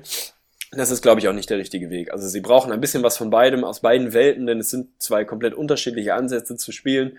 Ich finde nach wie vor, wenn man sich mal, sich mal vorstellt, dass dieses Team sehr, sehr viele Jungs verloren hat, zwei Starter verloren hat und einen der zwei, drei besten Spieler auf dem Planeten einzubinden hatte, dann ist 31 und 5 sehr, sehr gut und besser, als die meisten das erwartet haben. Dafür läuft es schon sehr rund. Jetzt haben sie ihre Hausaufgabe, Stephen Curry wieder seinen, seinen Swagger zurückzubringen. Ich glaube, sie, sie werden das, sie werden das versuchen und ich gehe davon aus, dass sie es hinbekommen. Und wenn man, ja, wenn man das Beste aus beiden Welten bekommen kann, dann ist, ist für uns alle was dabei. Ja, das denke ich auch. Ich bin völlig fasziniert gerade, was diese Voting-Ergebnisse angeht. Also man muss schon sagen, so ein Titel bringt doch jede Menge tatsächlich, weil die Ja, komm, dann steigen wir direkt ein. Dann liest mal doch noch ein paar vorne. vor. Ja, ich präsentiere es dir mal so ein kleines bisschen. Top Vote-Getter aktuell. LeBron James, doch mit einem kleinen Vorsprung, knapp 600.000 Stimmen. Kyrie Irving ist tatsächlich auf Platz 2 und das ist natürlich schon eine große Überraschung für viele. Gerade auch in unserer Gruppe sind viele da extrem kritisch, was ich auch nicht ganz nachvollziehen kann, weil der spielt eine absolut sensationelle Saison gerade in seiner Rolle. Platz 3 tatsächlich, Kevin Durant meine ich, aber Frontcourt, zweiter Platz in der Eastern Conference. Janis Antetokounmpo, tatsächlich doch schon Oha. soweit 500.000 Stimmen, mit großem Abstand vor den folgenden Plätzen. Und dich wird's nicht freuen, Jimmy Butler ist ja im Frontcourt gelistet, da er auch Small Forward spielt, von daher ist das völlig in Ordnung. Nur auf Platz 6 vor ihm Kevin Das Love ist eine unter anderem Frechheit. auf Platz 3. Ja, genau. Joel Embiid auf Platz 4 und auch Carmelo Anthony hat es immer noch durch den New York Bonus vorhin geschafft. Aber das Gute ist ja, und da muss man echt mal sagen, Hut ab an die NBA, die haben das das wahrscheinlich echt komplett kommen sehen. Auch diese ganze Sasa Pachulia-Geschichte. Und das Voting-System ist halt jetzt inzwischen so. Sasa Pachulia wird auch, wenn er Erster ist, wirklich in diesem Fan-Voting, wird er es dann letztendlich nicht schaffen, weil die restlichen Stimmen dann einfach nicht da sind. Von den Spielern und wirklich von der, ja, von der Media. Von daher clever. Clevere Geschichte war das. Definitiv. Ich bin da immer noch so ein bisschen zwiegespalten. Also das, das Problem ist für mich so ein bisschen, das All-Star-Game ist halt irgendwie eine Fanveranstaltung. Das ist auch völlig in Ordnung. Das darf es auch gerne bleiben. Also ich habe auch kein Problem damit, wenn dann am Ende ein Carmelo Anthony All-Star ist, auch wenn er das in diesem Jahr nicht verdient hat und ein Kevin Love natürlich in keiner, keiner aller Welten vor Jimmy Butler irgendwie gerankt werden darf aktuell. Aber das, das ist, für mich ist es okay. Ein Problem habe ich dann damit, wenn, wenn eben die All-Star-Nominierungen und die, ja, die, die, die Teilnahme am All-Star-Wochenende dann auf einmal maßgeblich sind dafür, wie wir einen Spieler tatsächlich am Ende seiner Karriere bewerten, wie viel Geld wir ihm in, in Vertragsverhandlungen zahlen dürfen. Also wenn das dann auf einmal ein Qualitätssiegel ist, denn das ist es ganz ehrlich. Normalerweise müssten wir sagen, Dwayne Wade, 15-facher All-NBA-Spieler, das ist definitiv ein höheres Qualitätssiegel als All-Star. Das ist im Prinzip völlig Banane. Kobe Bryant war im letzten Jahr All-Star. Ich meine, weiter weg als, als Kobe im letzten Jahr konnte man von, einem, von einer vernünftigen All-Star-Nominierung nicht sein. Ich fand es richtig, dass er da war, um diese Karriere abzuhaken. Aber dann muss man halt so weit gehen, dass man sagt, das kann nicht mehr maßgeblich sein, um zu sagen, der hat seinen 5% Bonus verdient, weil er zehnfacher All-Star ist das ist halt Bimbo. Das ist total Banane, wenn Carmelo Anthony natürlich All-Star wird. Und das ist auch völlig in Ordnung. Wenn die Fans ihn sehen wollen, ist das richtig so. Aber dann muss man sich einen anderen Mechanismus überlegen, um zu sagen, wie, ja, wie, wie ranken wir denn tatsächlich dann die Qualität? Was ist für Hall of Fame Nominations irgendwie wichtig? Das darf dann halt nicht mehr das All-Star-Voting sein. Ja, da hast du völlig recht. Das ist ganz klar, weil bei den Fans da passiert dann einfach halt so ein Mist. Unter anderem auch bei den Guards auf Platz 5 Derrick Rose vor Kyle Lowry, vor John Wall, vor Kemba Walker. Und auch wenn Derrick Rose eine ganz okaye Saison spielt, also besser als gedacht tatsächlich, gehört er natürlich nicht hin. Reinkommen wird er nicht. Auch bei Carmelo Anthony kann man jetzt schon mal fast als Prognose sagen, solange da sich nicht wirklich noch komplett New York da zusammentut und ihn da irgendwie auf Platz 1 oder 2 hieft, da irgendwie, was relativ unrealistisch ist jetzt bei den Vorergebnissen, dann könnte er tatsächlich zum ersten Mal sehr lang das All-Star-Game verpassen. Ja, wir werden sehen. Also ich finde ich finde den Mechanismus ganz interessant, irgendwie ein bisschen inkonsequent, weil entweder will ich irgendwie, dass die Fans da ihren großen Anteil dran haben oder ich will es dann doch eher so ein bisschen vermeintlich objektiver nach Qualität machen. Weiß ich nicht, ist für mich so ein bisschen halbgar. Jetzt hast du da dann halt irgendwie die Geschichten, dass du wahnsinnig hoch im Fan, Fanvoting bist, dann trotzdem nicht beim All-Star-Game bist. Dann ist halt irgendwie auch so das Ding, warum frage ich die Fans dann? Das ist dann irgendwie auch egal. Also ich wäre im Zweifel eher dafür, wirklich ein Event zu machen, wo man sagt, Fanvoting only, peng. Wen die sehen wollen, wen die Mehrheit sehen will, den schicken wir dahin. Denn sportlich ist das Ganze eh eine witzlose Veranstaltung, zumindest das All-Star-Game. Die Contests sind natürlich geil, also ich finde sie zumindest geil. Und sagen dann, wir machen halt die All-NBA-Teams, von mir aus macht man sie größer, macht noch ein viertes, keine Ahnung, aber separiert es wirklich und sagt, wir haben einmal vermeintlich objektive Kriterien und einmal einfach stumpf, wen will die Masse sehen. So ist es so ein bisschen halbgar, aber mein Gott, es gibt auch recht wichtigere Themen als das, muss man mal sagen. Ja, da hast du mit Sicherheit auch recht. Von daher warten wir einfach mal ab und machen dann mal schnell weiter, würde ich sagen. Jetzt sind wir natürlich völlig davon abgekommen wegen mir, aber es fehlen noch ein paar Resolutions, wa? Da leg ich finde das völlig vor. in Ordnung. Lass, lass uns doch einfach mal so ein Free-Flow-Ding machen. Wir lassen ja, uns treiben, mal schauen, wo wir Wollen wir eigentlich noch mal so, das in der Gruppe auch noch mal ein bisschen prominent machen? Noch mal so schön so 500, vielleicht noch ein paar mehr Votes für Sasa Petulia mit dazu? Hashtag NBA Nee, ich finde, wir suchen uns irgendwen anders. Wir suchen uns irgendwen anders. Da müssen wir noch mal in die Research gehen. Vielleicht Aaron Baines oder so. Irgendwen hieven wir da rein. Das wäre schön. Das ist auf jeden Fall ein Ziel, sagen wir mal, für noch nicht für 2017, aber für 2018, dass unsere Community, die unser, hinter unserem Rücken steht, wirklich so groß ist, dass wir das All-Star-Game mit beeinflussen das können. Das wäre zu schön. Das wäre doch mal eine schöne Sache. Ja, gut. Ansonsten baller ich jetzt einfach mal raus, weil das ist für mich ein großes Thema. Das könnte jetzt tatsächlich noch mal eine Weile dauern, weil es ist, es, es ist ein kleiner Hot-Take. Als New Year Resolution, ich habe mit dir in dem Vorgespräch das einmal kurz schon, aber das Vorgespräch gab's ja gar nicht. Wir hatten gestern kurz mal ich drüber gesprochen. Ja, das hörte sich jetzt echt an. Nee, da hatte ich erst gesagt, was ich mir natürlich wünsche für die, für meine Minnesota Timberwolves. Jetzt kommt ein bisschen verlängerte Wolves Minute. Ich mache kurz jetzt einfach nochmal der Vorhalber, nochmal kurz den Einspieler. Wolves Minute.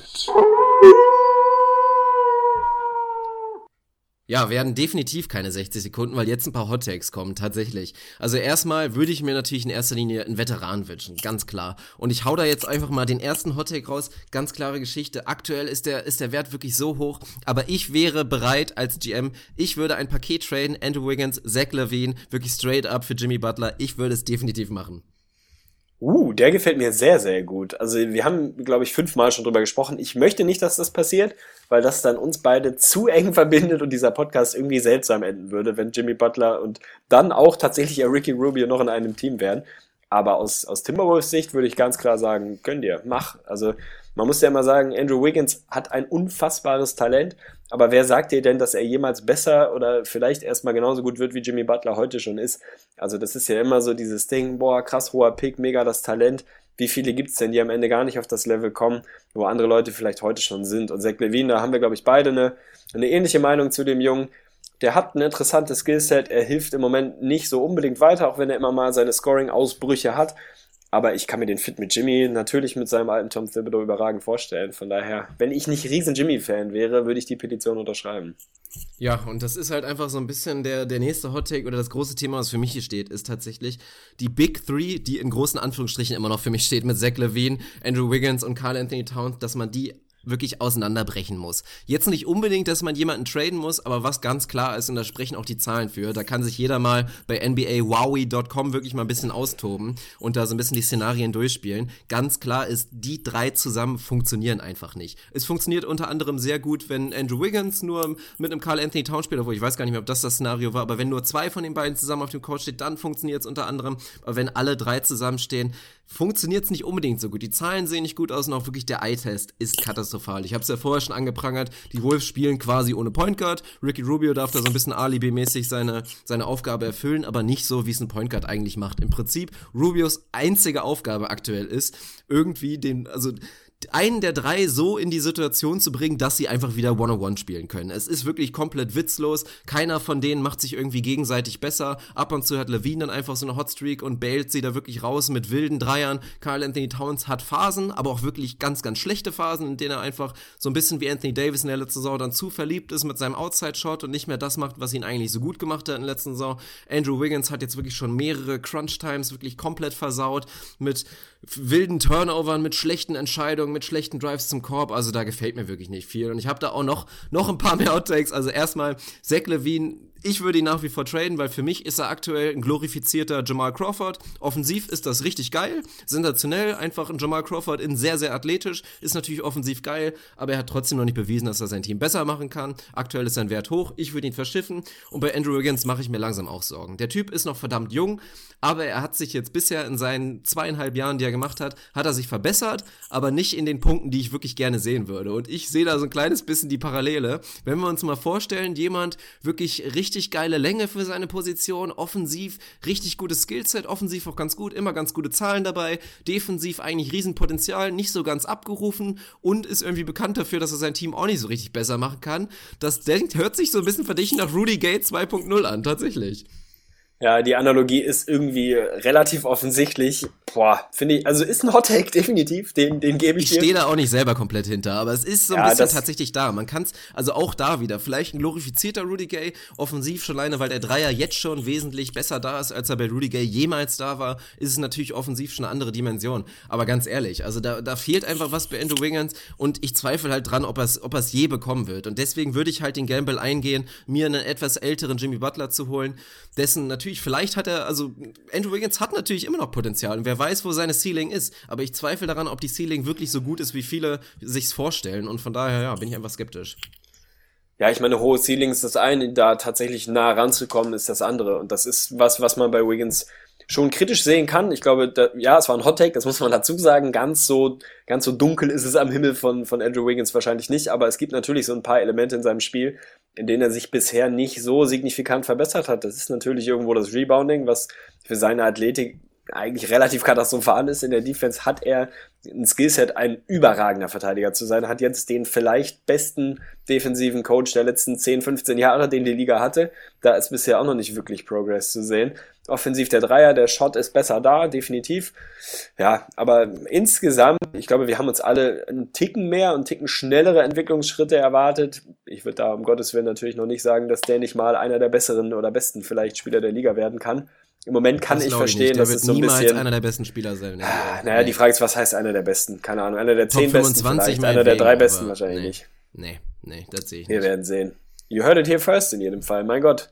Es ist dunkel. Ja, man merkt, an, ich bin frustriert. Fünklis Timberwolves ja, Himmel, es ja, allerdings. ist, ganz ehrlich. Ich hatte mir von der Saison wirklich viel erhofft und ich habe so viel gelitten in den letzten Jahren und ich dachte, also ihr habt sie ja alle gehört, wir haben sie auf 10 einlaufen sehen oder was auch immer das war mit irgendwie so 35 Wins, 38 Wins meinetwegen, aber das ist schon wieder so scheiße und vor allen Dingen, es ist ja nicht nur, dass sie nicht gewinnen, damit haben wir gerechnet, aber es ist das, was man auf dem Platz sieht. Ich habe selten ein Team gesehen in dieser Saison, bei dem diese On-Court-Chemie wirklich so schlecht ist. Also man sieht da keine Spielfreude, das geht bei dem Rubio los, der wirklich Spielfreude momentan, also sowas von ausstrahlt und das ist komplett weg. Du siehst einen Levine da rumtrotten, du siehst einen Wiggins rumtrotten, die beide wirklich katastrophale Körpersprache haben, einfach keine prototypischen Leader sind. Carl Anthony Towns ist halt so ein bisschen in, ja, es ist so, als ob er, weißt du, wenn ein Typ in das falsche Mädel verliebt ist, so ein kleines bisschen. Und auch der durchlebt halt gerade so ein bisschen diesen Struggle. Ähnlich wie ein Anthony Davis halt sein Game so verändern. Natürlich ist das überragend, dass er dir den Dreier jederzeit einstreuen kann. Aber so wie Carl Anthony Towns spielt momentan, das ist scheiße. Jetzt mal ganz ehrlich.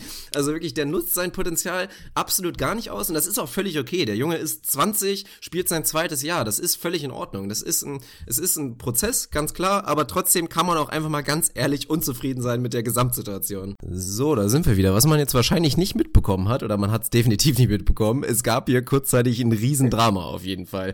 Mir ist das Programm zum Aufnehmen komplett abgeschmiert und dann war das irgendwie 40 Minuten Lost in Translation und ich musste wirklich die allerletzten Register ziehen, um irgendwie diese Dateien noch ja, irgendwie wieder zu finden auf meinem Computer. Hat letztendlich geklappt, hoffe ich zumindest. Das werden wir später sehen, ob ich alles zusammengefügt bekomme. Aber wir sind auf jeden Fall wieder am Start. Aber man muss uns jetzt, glaube ich, verzeihen. Dementsprechend haben wir auf jeden Fall den Faden absolut verloren. Wir wissen nicht mehr ganz, wo wir aufgehört haben. Aber ich würde sagen, wir machen einfach etwas Neuem weiter, oder? Es gibt keinen Faden mehr. Meine Güte, bin ich erstmal beruhigt, dass das Ding jetzt doch irgendwie gerettet wurde. Es waren glatt, genau nach handgestoppten 60 Ja. Minuten, die ich jetzt hier wirklich im Ungewissen saß und einen Puls von 247 hatte, weil ich dachte, also es ist jetzt mal wieder eine völlig überflüssige Info, aber es ist gleich 22 Uhr unter der Woche. Ich muss morgen wieder mal lochen. Wenn wir jetzt wieder von vorne angefangen hätten, Junge, Junge, das wäre schön bis in den nächsten Tag reingegangen. Von daher, Shoutout an dich, dass du irgendwo in den Untiefen deines Computers das wiedergefunden hast. Ich bin maximal beruhigt. Versuche jetzt den roten Faden wiederzufinden. Er ist weg, Ja. aber wir werden das Ding jetzt einfach Gott. zu Ende ballern. Ich, Ich hatte Bock. wirklich so schlechte Laune zwischenzeitlich. Das Einzige war so, ich dachte eben, ich weiß noch, es, es hat geendet oder ist geendet in meinem Minnesota Timberwolves Rant und da dachte ich mir kurz so, okay, der war auch echt grenzwertig, falls der jetzt verloren gegangen ist, wäre nicht so schlimm, aber nee, ich, ich stehe dazu, beziehungsweise ich habe es ja erklärt, was ich damit meine und der Frust muss einfach mal raus.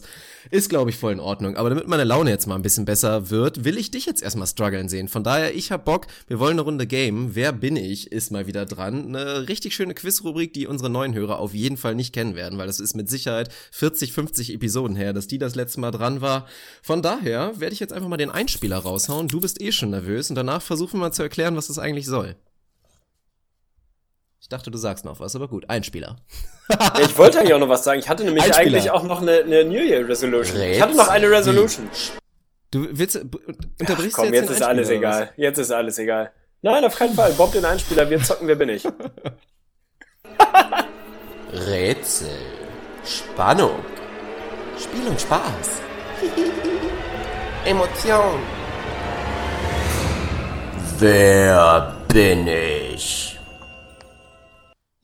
Gut, deine Resolution muss warten. Die können wir dann nachher noch nachholen. Wir haben ja noch ein bisschen Zeit, aber jetzt wollen wir erstmal eine Runde zocken. Und ich versuch's einfach nochmal. Rubrik erklären. Wer bin ich jetzt eigentlich relativ safe, würde ich sagen, wobei es jetzt auf jeden Fall wieder in die Hose geht. Nein, es ist eigentlich, ach Gott, mach du, mach du einfach. oh Mann, ich hab so Psychout. Also wer uns schon ein paar Mal zugehört hat, der weiß ganz genau.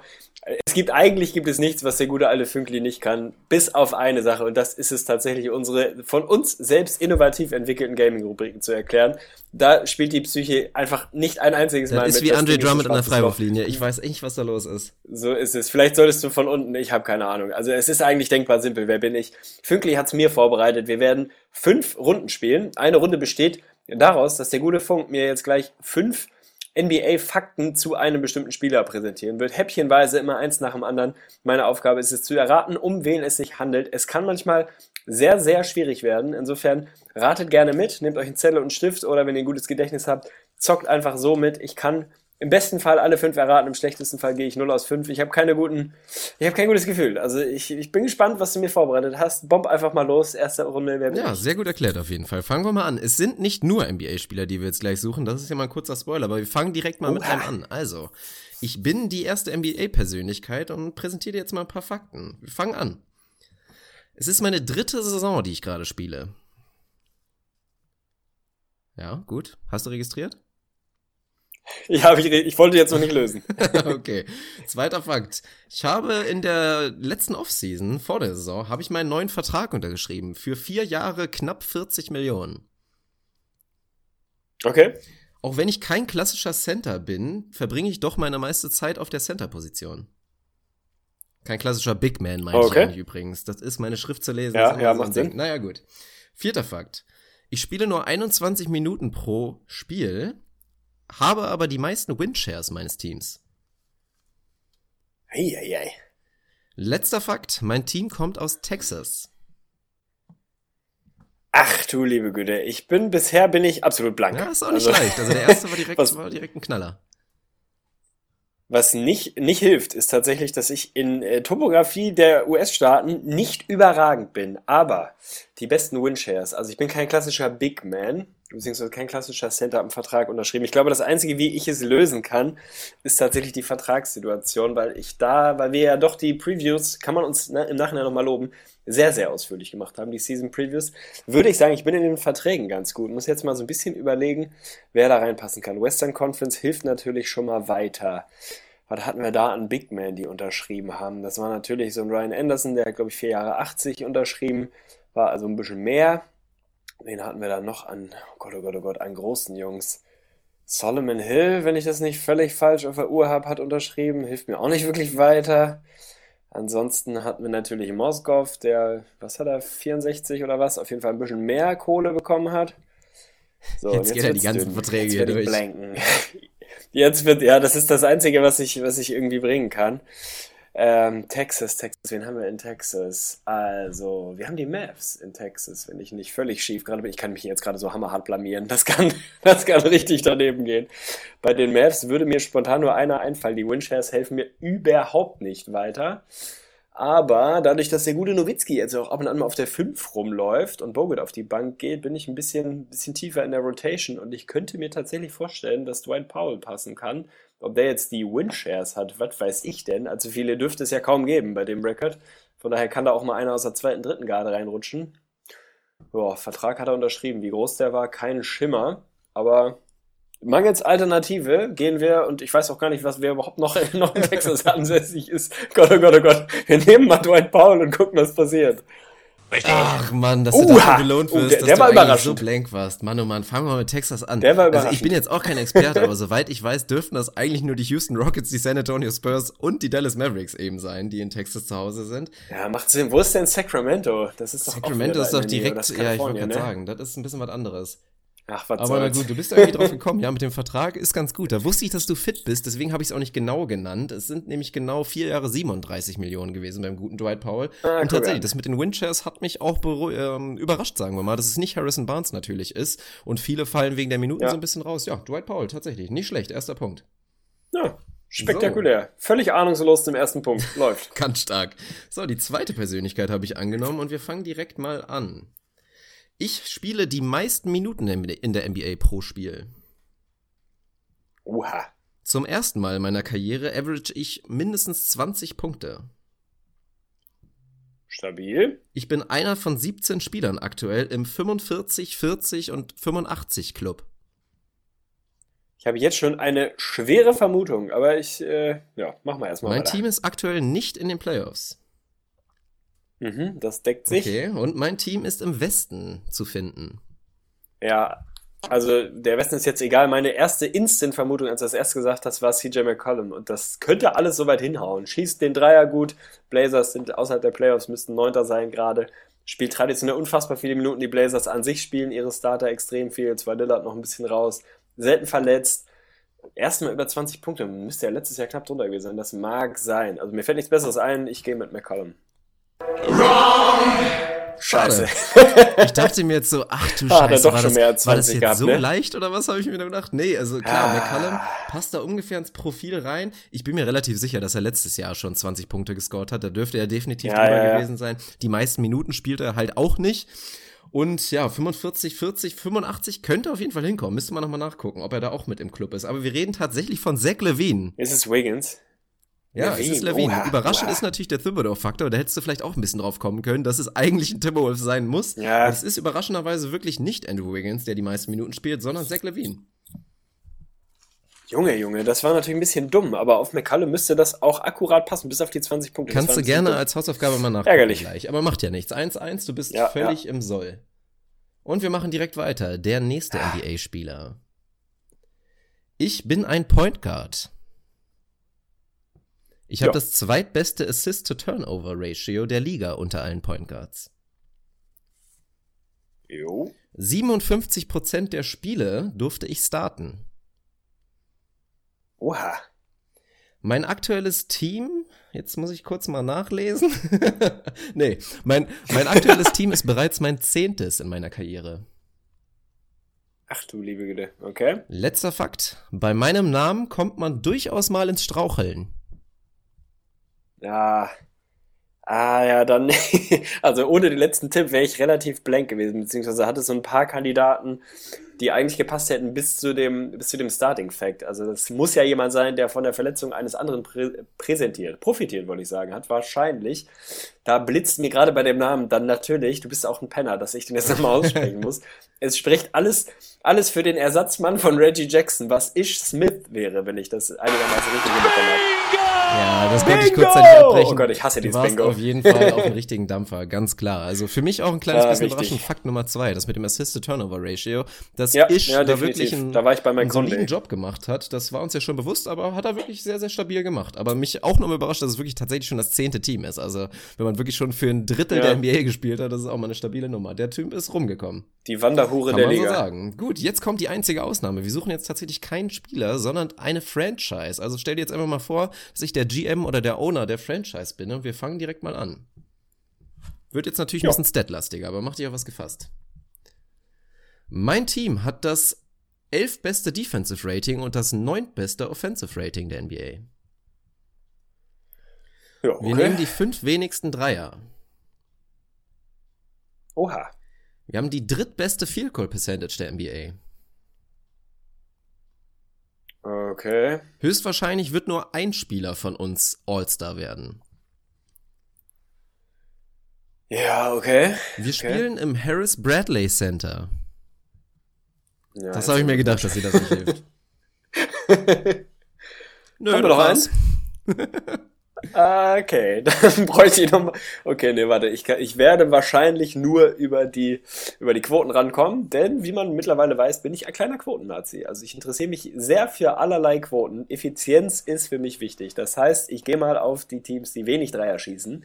Da sind natürlich ganz vorne, beziehungsweise ganz unten meine Chicago Bulls. Ansonsten dürften da die Spurs und die Pistons mit rumeiern und dann wird's dünn. Wen haben wir da unten noch? Die Wolves sind auch nicht so ewig weit oben. Die Heat dürften nicht so weit oben sein. Die Kings nicht. Die Raptors nicht. Die Bucks nicht. Die Pacers nicht. So. Haben wir jetzt ein buntes Potpourri. Trotzdem ein Team, was top, fast Top 10 in Offense und Defense ist. Das heißt, ich gehe mal davon aus, der Overall Record sollte relativ vernünftig sein. Die Spurs sind natürlich da ein anderes Team. Das kann eigentlich nicht passen. Da ist die Defense dann doch besser würde ich mal behaupten. Ah, was hattest du gesagt? Wie viel bestes Offense und Defense Rating? Elf Defensive Rating und neunter im Offensive Rating. Okay, das ist relativ stabil und drittbeste Quote aus dem Ja. Feld, ne? Ah, nur ein All-Star, das spricht dann natürlich. Na gut, die Frage ist. Ah, ich hühner hier schon wieder rum. Die Raptors sind dann natürlich raus. Die Pacers, die werden wohl nur einen All-Star haben, wenn überhaupt. Können wir auch mal drüber sprechen, ob Paul George eigentlich All-Star wird. Vielmehr sollte es da mit Sicherheit nicht geben. Aber die Pacers, die Pacers, die können nicht so gut aus dem Feld sein. Das macht eigentlich überhaupt keinen Sinn. Aus meiner bunten Sammlung springen mir die Bugs natürlich so ein bisschen ins Auge, wo Gianni ein Lock sein sollte. Erst recht, wo du mir gerade die, die Votings vorgelesen hast. Jabari ist so borderline, der könnte eventuell irgendwie, wird aber nicht reichen. Quote aus dem Feld könnte hinhauen. Offense, Defense könnte auch so einigermaßen hinhauen. Boah, nimm wir, nimm wir. Ich locker ein. Ich locker ein. Ich logge ein. Milwaukee Bucks. Alter Schwede. Richtig. Ja, Das schön. hätte ich jetzt wirklich nicht gedacht. das war Stabil, sehr stabil. ey. Hattest du Läuft. nicht eben schon genannt bei den Teams, Quoten. die eigentlich nicht hinkommen? Nee, weil ich habe sie genannt Ach bei den so, Teams, okay, die okay, wenig okay. Dreier schießen. Ja, das war auf jeden Fall ganz stark. Da Verhältnismäßig kamen auf jeden Fall mehrere Teams Ja, in Quoten. Frage Geil. und ja, relativ stark. Fast Top 10 in beiden, in beiden wirklich Defensive Offensive, obwohl der Over-Record gar nicht mal so stark stabil. ist. Ja, bei den Bucks läuft's. Also die trenden ja auch weiter nach oben. Wir schauen mal. Aber Dann sag mir doch mal, weil wir eben kurz dabei waren. Wird Paul George All-Star ja, oder denke ich nicht? schon. Also ich, ich würde mal schwer vermuten, dass er über die Coaches dann doch reinkommt, weil es einfach zu große Storyline ist. Paul George, da denkt man direkt an All-Star und seine Saison ist ja auch stabil. Die ist jetzt, also man kann, er könnte rein sportlich, rein von den Stats her, könnte er rausfallen, aber ich würde sagen, weil er einfach die letzten Jahre ein absolutes Lock war, wird er schon reinschaffen. Ich würde ihn, also ich würde ihn rauslassen persönlich, tatsächlich, glaube ich, aber ja, ich glaube, er kommt rein. Ja, auch du bist auf jeden Fall stabil unterwegs, 2-2 und jetzt fällt die Entscheidung und wir suchen wieder einen Spieler. Was? Es steht 3-1. Tatsächlich? Du Gauner. Na gut, Ja, dann sicher. steht's 3-1. Da regt mich die Frage schon auf. Ja gut, dann hast du das Ziel ja schon erreicht. Dann mal schauen, ob du die Kirsche wieder oben drauf machen kannst. Wir suchen den nächsten Spieler. Das ist meine vierte Saison aktuell in der NBA. Okay. Meine Effekte Field Goal Percentage hat sich von meiner ersten Saison zu meiner aktuellen um 23,5% gesteigert. Danke für den Ja, Fact. ist eine ganze Menge. Also das ist ja wirklich ein eklatanter Effekt. Ja, das ist eine ganze Menge. Definitiv. Eine Saison spielte ich mit Brille. Oh Gott. Mhm. Ich bin nach meinem Vater benannt. Mhm. Paul Pierce sagte mal über mich, der Junge weiß gar nicht, wie gut er ist. Ich sollte ihm vor dem Spiel mal eine, mal eine ballern, damit er endlich aggressiv wird. Das habe ich noch nicht gehört. okay. Ja, ich fürchte, das war's Das mal war's, wieder an. Tipps. Und ja, jetzt ist natürlich die Frage, wie nähert man sich dem an? Eine, also vierte Saison ist natürlich noch nicht so ewig lang. Effizienz ordentlich hochgefahren, ist stabil. Über die Brille komme ich, glaube ich, gar nicht weiter. Da haben wir, da haben wir ein paar Kandidaten, aber die sind alle deutlich länger in der Liga. Äh, ja. Paul Pierce hat was über mich gesagt? Dass ich gar nicht weiß, wie gut ich bin und dass ich ganz gerne mal eine vertragen könnte vorm Spiel, damit ich mal ein bisschen aggressiv werde.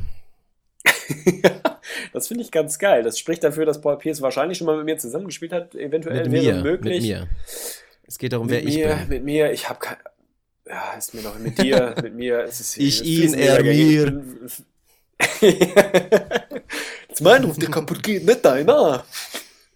Ja, ich äh, bin blank, Gut. wie man merkt. Ich eier hier rum, ich kann mich dem auch nicht annähern. Kein Schimmer. Ich, gib mir noch einen Tipp oder löse es auf. Ich bin über 500. Du bist über ist mir alles 500, von daher musst du jetzt lösen. Wenn du blank bist, dann rate einfach mal ins Blaue und dann schauen wir, was passiert. Ja, mit Brille, Dwight Gut. Howard. In seinem vierten Jahr. Dwight Howard mit Brille. Ich Keine glaub, Das Ahnung. ist nicht vorgekommen.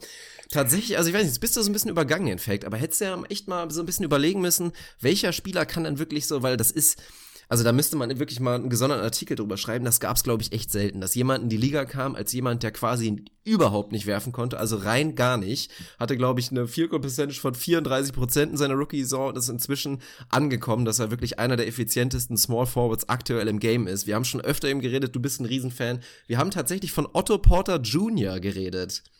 Und natürlich war auch Fakt Mann, 4, dass Mann, ich nach Mann, meinem Vater benannt bin. So wollte ich ein bisschen verheimlichen, hätte ich dir jetzt gesagt, bei mir ist Junior mit im Namen, wärst du wahrscheinlich drauf gekommen. Aber ja, Otto Porter, sein Vater auch Basketballer gewesen, hat nicht ganz für die NBA gereicht, aber hat ihm da so ein bisschen seine Gene mit mitgegeben. Und der Otto Porter hat echt eine ja, sehr solide Entwicklung gemacht in der NBA, kann man mal so sagen.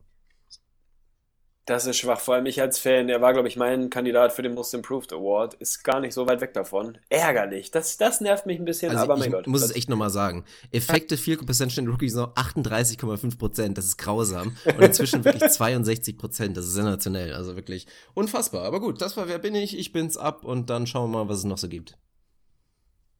Richtig. Rätsel. Spannung. Spiel und Spaß. Emotion. Wer bin ich? Tipptopp, also Hut ab für Ja, sauber, schaut oder Ja, nicht auf jeden schaut Fall. an dich zurück auf jeden Fall. Hut ab für die Leistung, das war sehr, sehr stabil. Und ich muss zugeben, ich habe gerade richtige Probleme, wieder reinzukommen. Von daher müssen wir jetzt den Rest, Ja, den auch, wir man haben, müssen wir irgendwie jetzt schnell abhaken. Wir wollten noch, oder wir lassen es, ich weiß es auch nicht. Nee, wir machen. Also ich wollte noch eine ganz kurze New Year Resolution anfügen, denn ich habe auch richtigen Krach. Man merkt es uns, glaube ich, auch an. Also seht uns das nach. Es ist seltsam, wenn man auf einmal raus ist. Wer bin ich, war jetzt auf jeden Fall nicht an unserem oberen Niveau-Level, würde ich mal behaupten. Aber wir machen einfach weiter. Wir ziehen das Ding durch. Ich habe noch fünf Resolutions, werde aber nur noch eine raushauen und die ist auch nicht zur Diskussion geeignet, ist relativ simpel und einfach. Sie richtet sich an George Carl und ich wünsche mir, dass er einfach mal die Fresse. Ja, das kann man so stehen lassen. Hat mir Richtig. gut gefallen. Und wir wollen noch ein bisschen über Trades sprechen, glaube ich. Wir haben das vorhin schon mal angedeutet. Ich habe es vorhin schon mal angedeutet. Die Gerüchte gehen los, werden langsam aber sicher wärmer. Die Trade Deadline nähert sich auf, ja, auf kleineren Schritten bisher. Wir haben noch, was, acht Wochen knapp, bis es dann tatsächlich soweit ist. Aber ein Mann steht seit kurzem, muss man sagen, wirklich im, im Zentrum der Gerüchte, kann man so sagen. Es geht um Paul Millsap. Der gute Dave Singletary wird jetzt, ja, er, er wird ein Tränchen verdrücken. Er ist Hawks-Fan. Die Hawks sind jetzt scheinbar so weit, dass sie ihn wirklich shoppen. Sie haben letztes Jahr Al Horford für gar nichts verloren. Man munkelt, sie möchten vermeiden, dass es mit ihrem zweiten Superstar ähnlich passiert in diesem Sommer. Paul Millsap wird unrestricted Free Agent in der nächsten Free Agency. Insofern, wenn man noch was für ihn bekommen will, dann jetzt. Der Mann ist 32, verdient dieses Jahr noch 20 Millionen Dollar in etwa. Hat dies Jahr, ja, ich würde mal sagen, ein minimal underwhelmendes Jahr, ist aber trotzdem noch auf sehr, sehr gutem Niveau unterwegs. Er schießt Career Low aus dem Feld, aber immer noch legt er dir da 17 Punkte, 8 Rebounds, 3,5 Assists, 1,6 Steals, ein Block auf.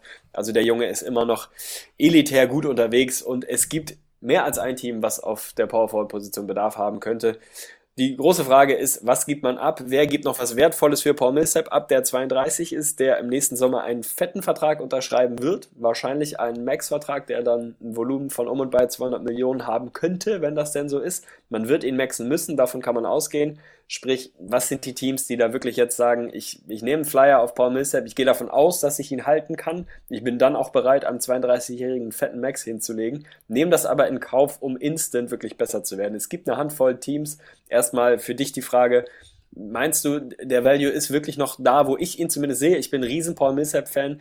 Wird es Teams geben, die einen 32-jährigen maxen und da wirklich 200 Millionen knapp auf den Tisch legen? Es wird auf jeden Fall Teams geben. 200 Millionen wären es ja in dem Fall nur, das können ihm wirklich die Hawks bieten, wenn sie ihm fünf Jahre bieten sollten. Auch das ist ja interessant, weil das tatsächlich vom neuen CBA profitiert. An sich unter dem alten gab es diese Above 36 Rule, dass du wirklich jemandem, der 36 während seines Vertrags wird, dass du dem nicht mehr die vollen fünf Jahre bieten kannst. Das ist irgendwie ganz was Spezielles, aber tatsächlich wären die Hawks in der Lage. Das tut ihnen auch ein kleines bisschen weh, weil wenn sie ihm das nicht geben sollten, dann wird er gehen, würde ich mal sagen. Und dann ist die große Frage. Also irgendwen geht's immer, aber ich muss mal ganz ehrlich sagen, ich hätte da schon irgendwann Bauchschmerzen mit. Also Paul Millsap er ist ja jetzt noch so gut und wenn man ihn sich aktuell anguckt, dann ist das keiner, der jetzt irgendwie an die Decke springt oder sonst was macht oder von seiner unglaublichen lateralen Quickness da irgendwie lebt. Wenn die komplett weggeht, ist das mal ein Riesenproblem, das sehen wir immer wieder. Ich habe Probleme mit den letzten beiden Jahren auf jeden Fall. In den ersten Jahren sollte man, sollte man schon sehr gut sein. Das neue Team ist halt die große Frage. Also man kann ihn nicht als erste Option einplanen, vielleicht auch nicht als zweite, aber in seinem Alter noch als, als sehr, sehr solide dritte Option ist das schon ja, eine ziemliche Luxuslösung, glaube ich, für viele Teams. Ja, also ich bin da noch ein bisschen höher beim Millsap, glaube ich. Wenn man sich die letzten Jahre anguckt, dann ist das jemand, der an beiden Enden des Courts wirklich sehr, sehr dominant unterwegs sein kann. Niemand, der so mega flashy unterwegs ist, der jetzt wenn man über die besten 20 Spieler der Liga spricht oder 15 vielleicht da sofort als erstes einem in den Kopf schießt. Aber irgendwo in der Range ist er die letzten Jahre unterwegs gewesen. Er hat in jedem Jahr seiner Karriere sowohl im Defensive als auch im Offensive Rating wirklich positiv seinem, seinem Team beigetragen, mit einer einzigen Ausnahme in seinem Sophomore-Year. Ansonsten ist er jemand, der dein Team besser macht, ganz klar, an beiden Enden ob man dem dann unbedingt wirklich ja, ein Vierjahres-Max, was dann, was auch immer, 160 Millionen oder was haben wird, das ja, da kann man Bauchschmerzen haben, aber du wirst es machen müssen. Und ich glaube schon, dass es Teams gibt, die da einfach den, den kurz- und mittelfristigen Effekt höher bewerten, als dass dir vielleicht das letzte oder die letzten zwei Vertragsjahre da minimal wehtun könnten. Wer jetzt im Moment ganz vorne in der Verlosung ist, ist auch keine große Überraschung, sind die Toronto Raptors, die seit ich glaube 1924 auf der Suche nach einem Power Forward sind und ihn die letzten Jahre immer noch nicht gefunden haben. Sie haben es mit Salinger jetzt versucht, auch das hat noch nicht so hundertprozentig funktioniert. Das ist chronisch die Position, auf der sie Bedarf haben. Und ganz klar, Paul Millsap würde die Raptors sehr, sehr nah an die Cavs bringen. Sicherlich nicht auf Augenhöhe, so weit muss man nicht gehen. So gut ist auch Paul Millsap nicht, aber damit wären sie ganz klar das zweitbeste Team im Osten. Da müssten sie sich um die Celtics auch keine großen Sorgen mehr machen. Da wären sie für mich dann schon in der Nähe davon, die Cavs schlagen zu können vielleicht. Das sind sie aktuell nicht. Paul Millsap könnte derjenige sein, der da wirklich sie einen Schritt näher ranbringen kann. Die Frage ist, wen packst du ins Paket? Was bist du bereit wirklich abzugeben? Die Hawks im Gegenzug werden nach Picks und jungen Assets suchen, ganz klar. Die sind im Moment im Rebuild einigermaßen, müssen ihr Team da so ein bisschen verjüngen. Die sind relativ alt unterwegs. Insofern wirst du da ein, zwei junge Assets und vielleicht einen Pick abgeben müssen. Über das, das Paket, über das man jetzt aktuell spricht, ist immer so die Kombination Patrick Patterson, Terence Ross und vielleicht noch irgendwas dazu. Theoretisch kannst du einen Jakob Höllte, einen Paul und einen Pick irgendwie reinwerfen. Also es ist mehr oder weniger der logischste Fit. Gehst du davon aus, dass das dann wirklich auch für beide Seiten so die, die A-Lösung ist? Also dass die, die Raptors da sehr, sehr intensiv dabei sein werden und die Hawks da eventuell eins der Pakete annehmen könnten? Ist das für dich so der, der logische Schritt? Also aus Sicht der, der Raptors ist das ganz klar eine entscheidende Sache, wobei ich da auch vorsichtig wäre, wirklich Patterson mit reinzunehmen. Wenn man den da sich mit reinnimmt, das wäre schon ein kleines bisschen schwierig, weil das darf man immer nicht unterschätzen. Klar redet man immer davon, sie haben quasi kein Power Forward, aber das ist halt Absicht. Ganz klar, Patrick Patterson wäre eigentlich der Starter. Sie spielen halt mit so einem Token-Starter, der dann Siakam ist oder mal Sullinger und sie machen es halt ganz bewusst. Und dieses Bank Bank-Line-Up mit Patterson und dann Lowry, das hat ja wirklich die komplette NBA bisher gekillt und das ist ganz wichtig. Und wenn du da Patterson auf einmal rausnimmst, würde da schon echt ein, jemand wegfallen. Wenn du mir jetzt sagst, dass man wirklich ein Paket schnüren kann mit nur Ross und Paul oder vielleicht irgendwie einem Pöltl und einem Pick, dann muss man das aus Raptors Sicht meiner Meinung nach machen. Also für mich sind sie auch dann noch meilenweit von den, ja gut, meilenweit vielleicht ein bisschen übertrieben, aber sind sie immer noch sehr weit von den Cavs entfernt und werden sie nicht schlagen. Aber als Franchise bist du einfach in der Pflicht, dich in die Position zu bringen. Das sollte irgendwas mit den Cavs passieren, sei es LeBron James oder sei es Kevin Love oder wieder Kyrie Irving, dass du dann einfach in, in Distanz bist. So, das wären sie dann auf jeden Fall und dann, wie es letztendlich passiert, muss man gucken. Aber wenn ich jetzt aus Hawks Sicht das Ganze betrachte, dann macht mir eigentlich kein Paket so richtig Hoffnung. Also Norman Powell hat wirklich schon sehr gute Andeutungen gehabt, dass es dem was werden kann. Aber ob der jetzt da irgendwie längerfristig dann bei den Hawks dann ein großer Teil des Rebuild wird, der Pick wäre auch nicht ganz so groß und auch die ganzen anderen Namen, die da bisher genannt werden, würde ich aus Hawks Sicht jetzt irgendwie nicht sagen, ja super, dafür haben wir jetzt Paul Millsap abgegeben. Klar, der Wert ist nicht mehr so hoch, er ist dann halt ein Rental, aber ich glaube, die Hawks können da ein attraktiveres Paket bekommen, ehrlich gesagt. Die Frage ist, da kommst du dann ins Spiel, wo können sie das denn herbekommen? Es gibt natürlich noch, noch ein, zwei, drei, ich habe hier noch drei andere Teams stehen, die irgendwo interessant sein könnten. Die Nuggets waren letztes Jahr wohl schon sehr, sehr kurz davor, diesen Trade tatsächlich abzuschließen. Assets haben sie genug, das weißt du besser als ich, du als neuerdings, ja, neu auserkorener Nuggets-Fan. Der Trade wäre letztes Jahr fast durchgegangen. Sie haben irgendwie keinen wirklichen Franchise-Player, auch keinen, der so richtig in the making ist. Sie haben mehr als genug Assets, die du bewegen kannst. Ich glaube, dass es für die Nuggets tatsächlich aus deren Perspektive der völlig falsche Move wäre. Ich glaube, Paul Millsap gehört in ein Team, was dieses, nächstes, vielleicht übernächstes Jahr wirklich absolut am Contenten ist und nicht in ein Team wie die Nuggets, was da doch noch ein paar, ein paar mehr Jahre von entfernt ist. Also was willst du dir dann da so einen fetten Vertrag von Paul Millsap holen? Dann wirst du dieses Jahr vielleicht Achter im, im Westen und hast davon mehr oder weniger gar nichts. Also für mich gehört er in ein Team, was wirklich instant am Contenten ist irgendwie die Thunder werden immer wieder reingeworfen. Über Rudy Gay haben wir vorhin schon gesprochen, an dem sind sie wohl immer mal wieder interessiert. Da wäre Paul Millsap natürlich zwei bis sieben Klassen besser. Was die dann für ein Paket schnüren könnten, pff, keine Ahnung, so Bonus, ein Pick, Enes Kenter vielleicht. Ja. Ist das so viel interessanter? Cameron Payne als, als Point Guard Backup, den die Hawks wirklich dringend brauchen, kann ich mir dann schon eher vorstellen, dass die ein Paket irgendwie anbieten könnten, was interessant ist. Ob die Thunder jetzt so wahnsinnig heiß darauf sind, ha, ist wieder die andere Frage. Für mich gibt es ein absolutes Traum-Szenario. Das wird, wird dir auch über den Weg gelaufen sein. Straight up Millsap gegen Derek Favors zurück zu den mhm. Jazz und die sind instant ein episch geiles Team. Wäre für mich ein, ein, unfassbar schöner Move. Ob der für die Hawks jetzt so wahnsinnig sinnvoll ist, ist dann wiederum die andere Frage. Aber straight up, mir gefällt er gut. Ich glaube nicht, dass es passiert, aber das wäre, wenn ich es mir wünschen, wünschen dürfte, wir als eh schon Jazz-Fans, also da werde ich, da wäre ich ein bisschen nervös, wenn ich mir das Starting-Line-Up dann tatsächlich mit Gobert und Paul Millsap im Frontcourt vorstelle. Das ist eine schöne ja, Geschichte. Ja, definitiv. Das wäre das absolute Traum-Szenario für die Jazz. Haben wir ja schon letztens drüber geredet. Da haben wir auch schon Millsap natürlich aufgebracht, als wir darüber gesprochen haben, wie gut die Jazz sind. Aber dass diese vier Positionen mit Favors und Gobert einfach nicht so komplett ideal ist. Und mit Millsap wäre es dann tatsächlich ideal. Dann ist das wieder so ein Team, was immer noch keinen Star hat, weil auch da ist dann nicht Millsap meiner Meinung nach nicht dann direkt die erste Option. Aber es, es wäre sehr, sehr stimmig. Es wäre die Reunion Union und auch da war das vor ein paar Jahren schon mal im Gespräch und ich glaube, Paul Millsap, da kann man sich relativ sicher sein, dass man dann als Jazz auch wirklich eine sehr, sehr gute Chance hat, ihn dann mit einem Max-Vertrag dann wieder zu unterschreiben. Das ist nämlich auch der große Punkt bei Denver kann man, also da hast du halt keine Garantie. Und ich kann es mir auch nicht wirklich vorstellen, wenn du einem jetzt, wenn du ihm garantieren könntest, wir schnappen uns in der Offseason dann auch noch einen vernünftigen Point Guard, dann könnte das bei Denver eigentlich schon vielleicht ein bisschen Sinn machen. Dann sind sie schon ein Playoff-Team, meiner Meinung nach. Aber für die Jazz wäre das natürlich überragend. Bloß dann guckt man halt wieder zu den Hawks und fragt sich, was wollen die dann so ein bisschen damit. Ein Rebuild ist es dann tatsächlich nicht. Du kriegst dann ein Jahr länger einen guten Frontcourt-Spieler, der eigentlich auch nicht so wirklich zu Dwight Howard passt. Du hast dann wieder so ein paar so Twin Towers, ja. rein sportlich, was das soll. Aber ich weiß ja auch nicht, was, ich weiß auch nicht wirklich, was der Plan ist von den Hawks. Das wusste man von Anfang an nicht mit dem Howard-Vertrag, der so komisch strukturiert war. Also so ein richtig echter Rebuild ist es ja eh aktuell nicht. Mit irgendwie Schröder, also mit Schröder theoretisch schon, aber nicht mit einem Dwight Howard. Und von daher kannst du dann vielleicht mit Favors, hast du die Garantie, dass du noch ein Jahr weiter competitive bleiben kannst ohne Millsap und ohne Gegenwert werden sie es wahrscheinlich nicht im nächsten Jahr. Von daher könnte das ganz eventuell Sinn machen. Ist das für dich denn dann auch die wahrscheinlichste Variante? Hast du noch ein anderes Team? Die Rockets werden mal wieder mit reingeworfen, aber die haben für mich jetzt auch nicht irgendwie das Paket, was den Hawks wirklich weiterhilft oder was interessant für die Hawks wäre. Ich finde es ein bisschen schwierig. Ja, am realistischen, natürlich da haben wir schon drüber gesprochen. Szenario. Also um, wenn ich die Hawks bin, dann, dann würde ich zum Beispiel natürlich einen Deal mit den Nuggets gerne machen wollen, weil die haben tatsächlich die Möglichkeit, dir einen Spieler zu bieten, der dir weiterhelfen wird. Gerade zum Beispiel, wenn wir zu den Hawks gucken, auf der, auf der Shooting Guard Position, die auf jeden Fall vakant ist aktuell. Ein Basemore ist da mal drauf, ein Kyle Korver ist da mal drauf. Plus beide sind auch eher eine 3. Ein Basemore würde eher auf die 3 rutschen. Dann kannst du dir vielleicht Gary Harris sichern, vielleicht einen Will Barton und selbst wenn es dann ein Gallinari sein könnte, ein Chandler oder auch ein Farid, der macht jetzt sportlich nicht unbedingt so Sinn. Und wenn du da noch einen Pick oben drauf bekommen könntest, dann wäre das natürlich schon ein Paket, da wäre ich als Hawks GM doch durchaus interessiert. Plus dann ist halt wieder die Frage, kannst du das durchziehen, wenn Paul Millsap ganz klar signalisiert, ich werde bei Denver nicht resignen? Dann wird natürlich Denver nicht so ein gutes Paket abgeben wollen. Ja, das ist genau das Problem. Also zu einem Trade gehören halt immer zwei Seiten. Für die Hawks ist das sicherlich das interessanteste Szenario.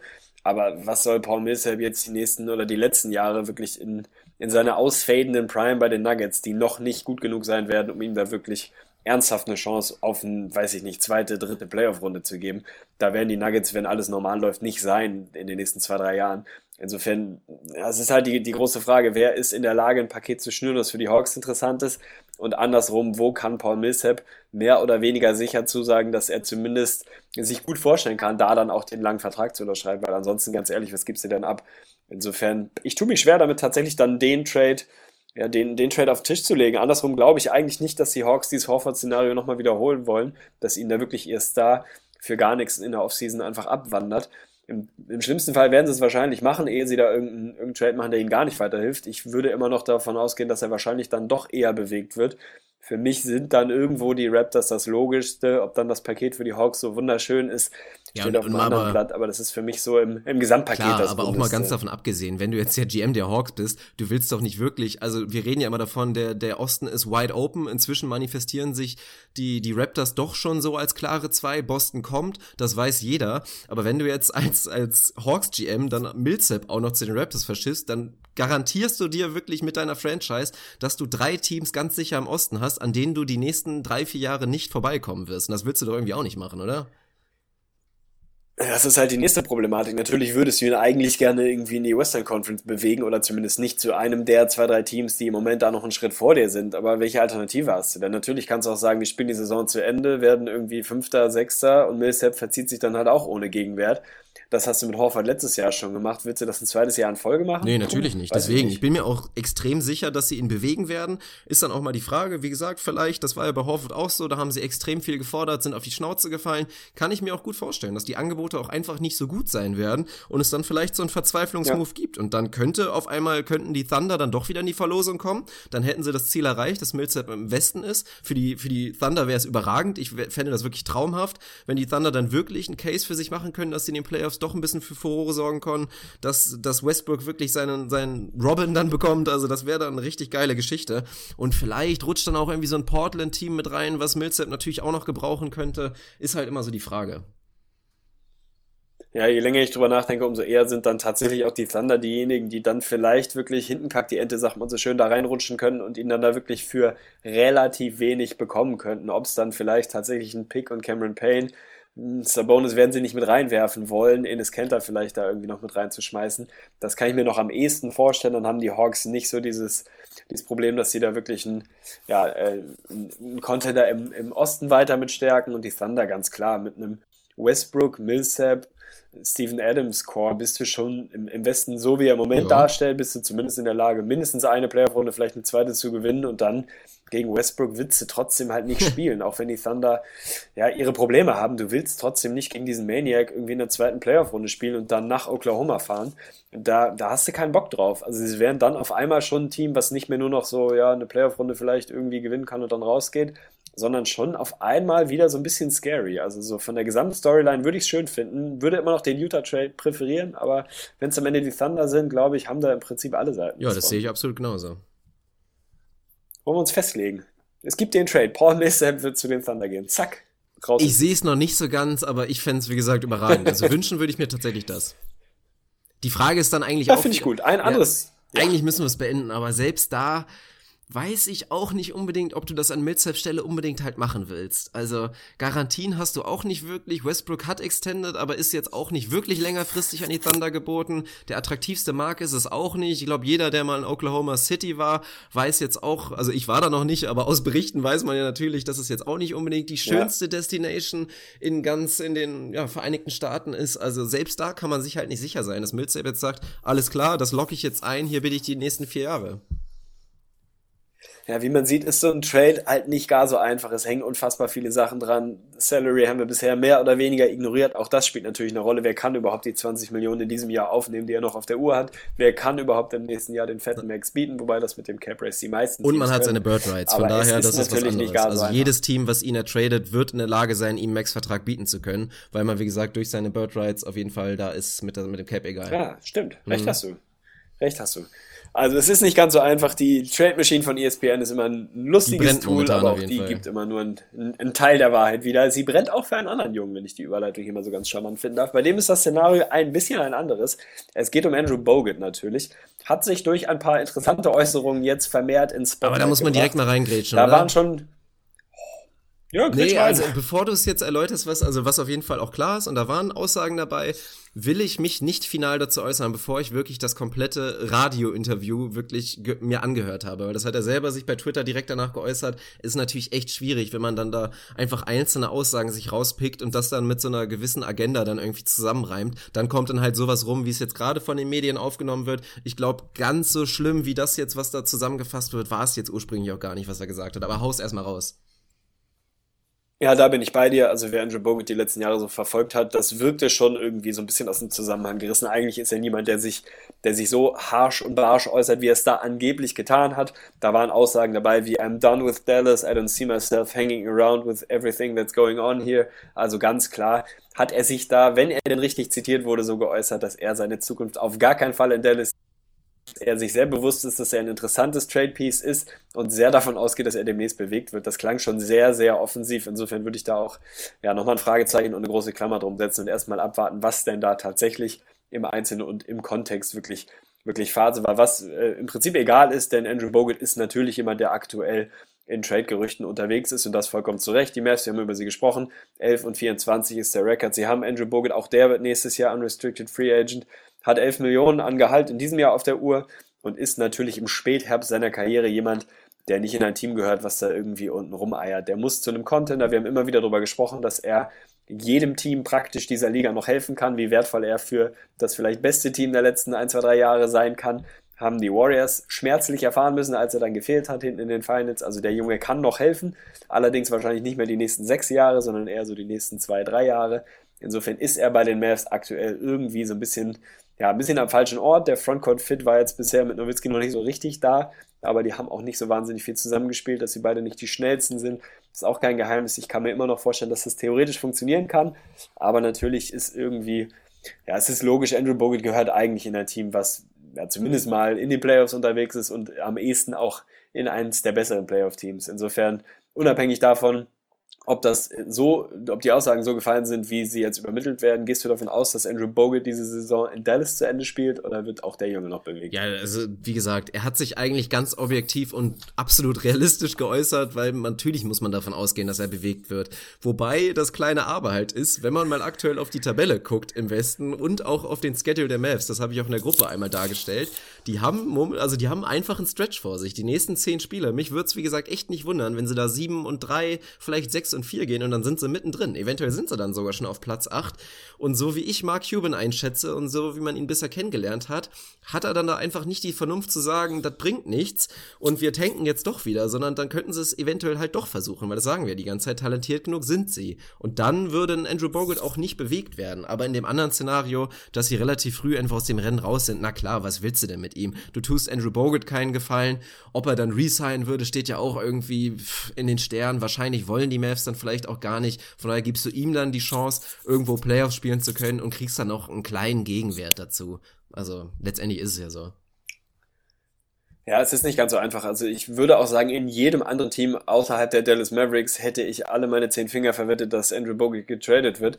Ob die Mavs dann tatsächlich so ein bisschen sich eingestehen, dass sie das in diesem Jahr wohl nicht mehr packen werden mit dem Playoff Run, das steht dann wieder auf dem anderen Blatt. Also Mark Cuban da die Einsicht und zu unterstellen, dass er das tatsächlich tut und so minimal den Stecker zieht für diese Saison, ich mir noch ein bisschen schwer mit. Es sind tatsächlich nur vier Wins hinter den Kings. Und wir haben über die Teams gesprochen, die dazwischen sind. Die Blazers, die Nuggets, die Pelicans, die Lakers. Also es ist jetzt nicht so, dass die Mavs nicht mit einem einigermaßen vernünftigen Run da tatsächlich relativ fix wieder Anschluss haben könnten. Den Schedule hast du angesprochen. Insofern eigentlich sind die Mavs und auch Nowitzki, wenn man den Aussagen Glauben schenken darf, ganz klar ein Team, was sagt, wir versuchen jeden Abend dieses Spiel zu gewinnen und dann schauen wir mal, wo uns das hinträgt. Und wenn wir am Ende gefühlt Neunter oder Zehnter werden, dann nehmen wir das halt in Kauf. Das ist halt ein, ja, ein Team mit einer Siegermentalität und eine ganze Franchise, die tanken einfach nicht kann. Das spielt für sie eigentlich einfach absolut keine Rolle. Und Bogut jetzt zu traden würde halt schon bedeuten, dass du so minimal den Stecker ziehst und sagst, gut, dieses Jahr wird es wohl nichts mit uns, dann bewegen wir den Jungen lieber und holen uns vielleicht ein, zwei, ein, zwei junge Assets für die, für die mittelfristige Zukunft. Welche Teams das dann wären, das ist auch kein großes Geheimnis. Es gibt mehr als genug Bedarf auf einer 5, die wirklich knüppelharte Defense spielen kann. Die Rockets sind da ein Team, was immer reingeworfen wird. Clint Capella ist verletzt, die hätten da theoretisch Bedarf, sind natürlich irgendwie erweiterter Contender, ganz klar. Die Blazers brauchen defin äh, definitiv eine Defense und eine 5. Also auch die werden da irgendwie mit reingeworfen. Die Celtics, darüber haben wir gesprochen, dass wir uns das sehr, sehr gut vorstellen könnten, den Fit mit Al Horford. Sind es dann am Ende, wenn er bewegt wird, die drei, die da für dich so wirklich vorne, vorne wegrennen? Oder ist es vielleicht sogar, sneakt auch da nochmal irgendjemand mit rein? Und klopft an der Tür. Ja, selbst die San Antonio Spurs könnten auf jeden Fall interessant sein. Muss man mal ein bisschen schauen, weil das ist ja die Sache. Andrew mhm. Bogut wird sehr günstig zu haben sein und deswegen macht ihn das ja auch interessant. Die Playoff Contender müssen kein aktives Material wirklich, was sie jetzt, was sie jetzt dann instant verschlechtert abgeben. Da redet man auch wieder von der Zukunft, von einem talentierten Spieler, vielleicht von einem etwas schwächeren Pick. Also mal schauen, vielleicht reichen da sogar zwei Second Round oder vielleicht sogar nur einer, um da irgendwie Bogut zu bekommen. Der Value ist dann halt nicht allzu hoch, aber er ist für viele interessant. Also auch wenn viele das nicht so sehen, sehen und ihn stark überbewertet sehen. Wir sind da natürlich im ganz anderen Lager und da gibt es auch genug statistische Gründe für das zu glauben. Er ist für viele interessant. Ich würde mir nach wie vor Boston am besten vorstellen können. Aber wie gesagt, so, so ein Spurs-Move müssen wir mal schauen. Die haben natürlich mit Deadman so einen Kandidaten, der sich da ganz gut gemacht hat. Aber rein nominell mit Gasol und Aldridge haben sie halt im Starting-Lineup wirklich keinen, der da so gegen die Big-Lineups der anderen Teams wirklich gegenhalten kann. Deswegen noch so ein Enforcer, der wirklich ähnlich wie bei den Warriors, der soll ja keine 30 Minuten spielen, er soll 20 spielen, vielleicht sogar nur 15, aber die dann richtig gut und das hat Andrew Bogut selbstverständlich im Tank. Ja, bin ich dabei. Die Spurs muss man natürlich irgendwo auch mit in die Verlosung werfen. Erst recht, weil Bogut da auch offensiv natürlich hervorragend reinpassen würde. Ist jemand, der gerade im High Post mit dem Ball einiges anfangen kann. Für mich tatsächlich auch die Celtics wären da der, ja, der, der schönere Move. Die haben Picks ohne Ende. Die haben theoretisch auch Assets. Im Brooklyn Pick wirst du dafür nee. nicht abgeben und nicht abgeben müssen. Haben aber auch sonst noch ein, zwei, drei Picks im Sortiment, die sie da reinwerfen können. Ganz klar, wenn sie ihn bewegen, dann wirst du da nicht viel für abgeben müssen die Mavs werden nicht, da, nicht viel dafür verlangen können. Von daher irgendwie, eigentlich ist es der absolut, der absolut realistische, logische Move, dass der Kerl bewegt wird. Aber wenn du mich heute fragst, wird der, wird der getradet? Irgendwie, aus irgendwelchen Gründen, ich würde immer noch sagen, nein. Ja, ich also glaube, die, die Mavs sind einfach, sind zu stur vielleicht tatsächlich. Vielleicht ist es einfach tatsächlich Sturheit und glauben zu sehr daran, dass sie da wirklich auf Platz 8 den Run noch machen können, was der dann wert ist. Irgendwie gefühlt wird das ausgeblendet, dann sind wir mal ehrlich, dann werden sie Achter, herzlichen Glückwunsch. Dann gehst du halt mit einem Sweep in der ersten Runde raus, vielleicht holst du dir aus irgendwelchen irrationalen Gründen Nowitzki kriegt nochmal ein paar Playoff-Minuten, wäre wunderschön für uns und fürs Herz, aber für die Franchise eigentlich vollkommen witzlos. Also der, der vernünftige Kopfmove wäre ganz klar Bogut bewegen, gucken, was du bekommst, irgendeinen guten Pick, vielleicht kriegst du ja sogar noch so ein bisschen On-Court-Material, irgendeinen jungen Spieler, wahrscheinlich eher nicht. Wahrscheinlich werden es dann primär Picks sein, aber ja, ich, ich glaube nicht, dass es passiert, ehrlich gesagt. Ich glaube, die Mavs sind einfach so manifestiert und sagen sich, scheißegal, uns ist das völlig Banane, was der rational kluge Move ist. Wir wollen in die Playoffs, wir versuchen es, wir schauen, wie weit wir kommen. Und ich glaube, Mark Cuban ist auch innerlich tatsächlich ehrlich überzeugt, dass die Mavs theoretisch, wenn alles gut läuft, irgendwie in die Finals kommen können dieses Jahr.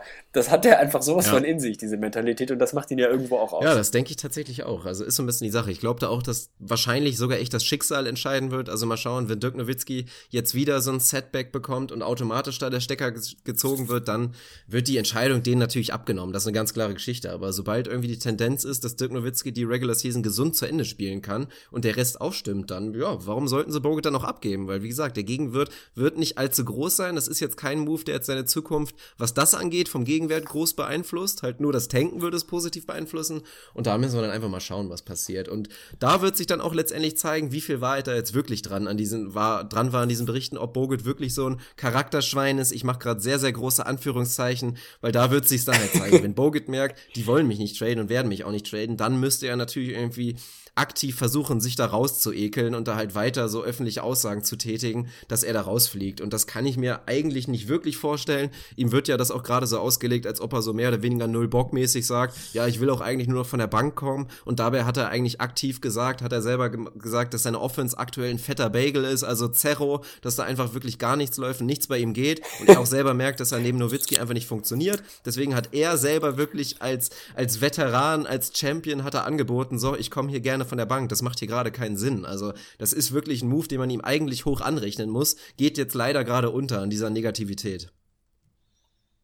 Ja, ich kann es mir irgendwie auch nicht richtig vorstellen. Also die letzten Jahre geben einem eigentlich keinen Anlass jetzt zu vermuten, dass Bogut da so ein, ja, so ein Stinkstiefel wäre, der sich da jetzt irgendwie rausekelt und da wirklich versucht, so schnell wie möglich wegzukommen aus Dallas. Ich kann es mir irgendwie nicht vorstellen. Also man sollte wahrscheinlich die nächsten ein, zwei Tage nochmal die Presse aufmerksam verfolgen und schauen, was da noch kommt. Ich glaube, dass es da noch die ein oder andere, ja, die ein oder andere, ich will nicht sagen Entschuldigung, aber die ein oder andere Klarstellung geben wird, dass es vielleicht dann doch nicht alles ganz so heiß war, wie es gekommen Ja, das wurde. denke ich auf jeden Fall auch.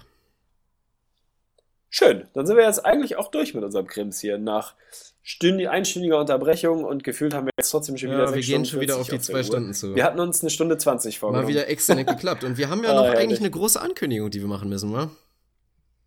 Die haben wir, die haben wir. Jetzt ist die Stimmung absolut Tja. im Keller und wir machen unsere große Ankündigung für 2017. Das ist ärgerlich.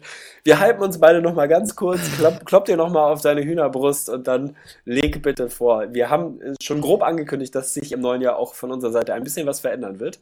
Denn es wäre langweilig, wenn man immer so weitermachen würde, wie es bisher lief, auch wenn es sensationell lief. Aber wir haben, ja, wir haben, wir haben eine Neuheit im Programm und ich überlasse dir tatsächlich die große Ehre, das jetzt ein bisschen zu, zu ausführen, auszuführen. Ja, dann holen wir doch noch mal ein kleines bisschen aus und weisen so ein bisschen einleitend darauf hin, dass ihr wahrscheinlich gemerkt habt, also das, was uns größtenteils natürlich auch ausgemacht hat über eine große Zeit, dass wir so aktiv waren, dass wir teilweise dreimal die Woche eine Episode gebracht haben, das konnten wir in letzter Zeit leider nicht mehr ganz so liefern. Vor allem wirklich, weil du halt mit deiner Arbeit so eingebunden warst, dass es wirklich absolut nicht möglich war. Also da kann man dir keinen Vorwurf machen. Du bist absolut am Limit und immer mal, wenn du eine Stunde frei hast, dann widmest du dich wirklich hier unserem Podcast, was man dir hoch anrechnen muss. Und dementsprechend fiel uns das in letzter Zeit so ein kleines bisschen schwer, wirklich öfter als einmal pro Woche liefern zu können. Aber wir wollten da einen Weg finden, dass wir das wieder ändern können und wieder ein bisschen häufiger was für machen können. Und das haben wir jetzt wirklich auch gefunden. Und zwar mit so einem kleinen neuen Konzept. Tatsächlich werden wir ein neues Format launchen. Also wir nehmen uns jetzt wirklich vor, zweimal die Woche für euch was zu liefern. Es wird einmal der Woche ganz normal, wirklich diese ganz normal gewöhnliche Episode, wie ihr sie kennt, wird es weitergeben und dazu wird es ein zweites Format geben. Das wird dann vor allen Dingen dadurch geprägt sein, dass es so ein bisschen mit der Interaktion mit unseren Hörern läuft. Wir werden da viele Hörerfragen beantworten, aber alle, die jetzt irgendwie schon zusammenziehen und Gänsehaut bekommen, negative, dass das jetzt so ein reiner Fragenpot wird und potenziell langweilig werden könnte, ganz klar, auf jeden Fall nicht. Wir werden da auch weiterhin ein, zwei feste Rubriken dann immer präsentieren, indem wir dann interessanten Content von uns liefern und die ganze Sache soll einfach so ein bisschen prägnanter, kürzer sein. Also wir wollen auch vor allen Dingen unsere ausführliche Episode so ein bisschen absondern. Also das neue Format wird dann so ein Stündchen sein, vielleicht mal ein bisschen mehr und unsere ganz normale reguläre Episode wird dann wieder so in diesem Bereich sein, Stunde 40 mal zwei Stunden und da werden wir uns richtig austoben. Und ja, ich habe natürlich einiges jetzt vergessen und von daher lasse ich dich jetzt mal weitermachen. Das ist gar kein Problem. Du hast im Prinzip auch alles Wichtige genannt. Ich glaube, ja, das ist eine der Sachen, die uns ein bisschen abgehoben haben und die, was euer Feedback angeht, sehr, sehr gut ankam, dass wir einfach sehr, sehr viel und in hoher Frequenz geliefert haben. Das konnte vor allem ich nicht mehr so weiterleisten in den letzten Monaten. Das wird irgendwann wieder besser werden, vermutlich, wenn wir das ganze Ding dann hauptberuflich machen. Aber solange das noch nicht der Fall ist, muss ich da dann leider tatsächlich die Prioritäten auch ein bisschen dahin bringen, was meine Miete bezahlt. Und das ist halt mein Job, der relativ zeitintensiv ist. Insofern haben wir uns dieses neue, ja, dieses neue Format überlegt. Wir haben noch keinen Nee, Namen das festgelegt. kommt noch. Damit, glaube ich, müssen wir noch mal müssen wir nochmal ins Kreativzentrum und das Ding dann tatsächlich auch medienwirksam in die Welt raustragen. Also da schaut die Tagesschau die nächsten Tage. Es wird wahrscheinlich eine Meldung wert sein. Ja, wir müssen mal gucken, wie das dann genau aussieht. Ich denke auch so im Bereich 45 bis 60 Minuten werden sich diese Folgen dann eher bewegen, bisschen kürzer, bisschen prägnanter, ein bisschen Input von euch, weiterhin Input von uns. Es wird sich klar abgrenzen von den Hauptrubriken, die es weiterhin geben wird. Da werden wir einen bummeligen Namen finden und dann sollten wir in der Lage sein, weiterhin zweimal die Woche was zu liefern, denn das ist ja irgendwie auch einfach eine geile Sache. Es macht einfach extrem viel Spaß. Die Liga gibt mehr als genug her, um da zweimal die Woche, im Zweifel zweimal am Tag drüber zu reden. Wenn ich mir angucke, was bei True Hoop gerade so abgeht, die machen gefühlt gar nichts anderes mehr.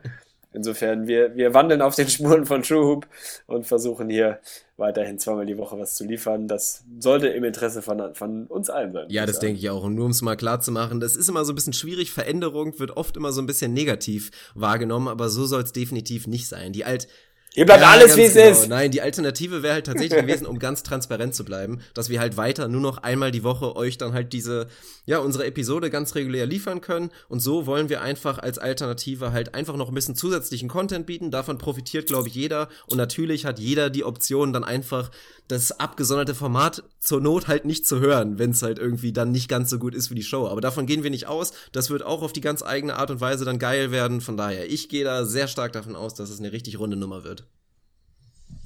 Ich bin auch maximal hype. Man macht was Neues im neuen Jahr. Das ist doch ein geiler Kickoff fürs neue Jahr. Und apropos Kickoff, wir müssen noch tippen, denn ich werde das Ding jetzt von vorne weg nach Hause fahren. Ja, da bin ich doch mal gespannt. Ich äh, wünsche mir jetzt natürlich den Bounceback und schau mal auf die Spiele und suche mir einfach mal direkt aus. Acht Spiele an der Zahl und wir werden uns jetzt wieder fünf raussuchen. Da sind ein paar schöne dabei, Mhm, du. Könnte spannend Da sind ein paar fiese Fangen wir Nummern doch dabei. direkt mal an. Ganz heißes Duell. Das werde ich mir auch, glaube ich, schön angucken morgen. Die Utah Jazz sind zu Gast bei den Toronto Raptors und du darfst vorlegen.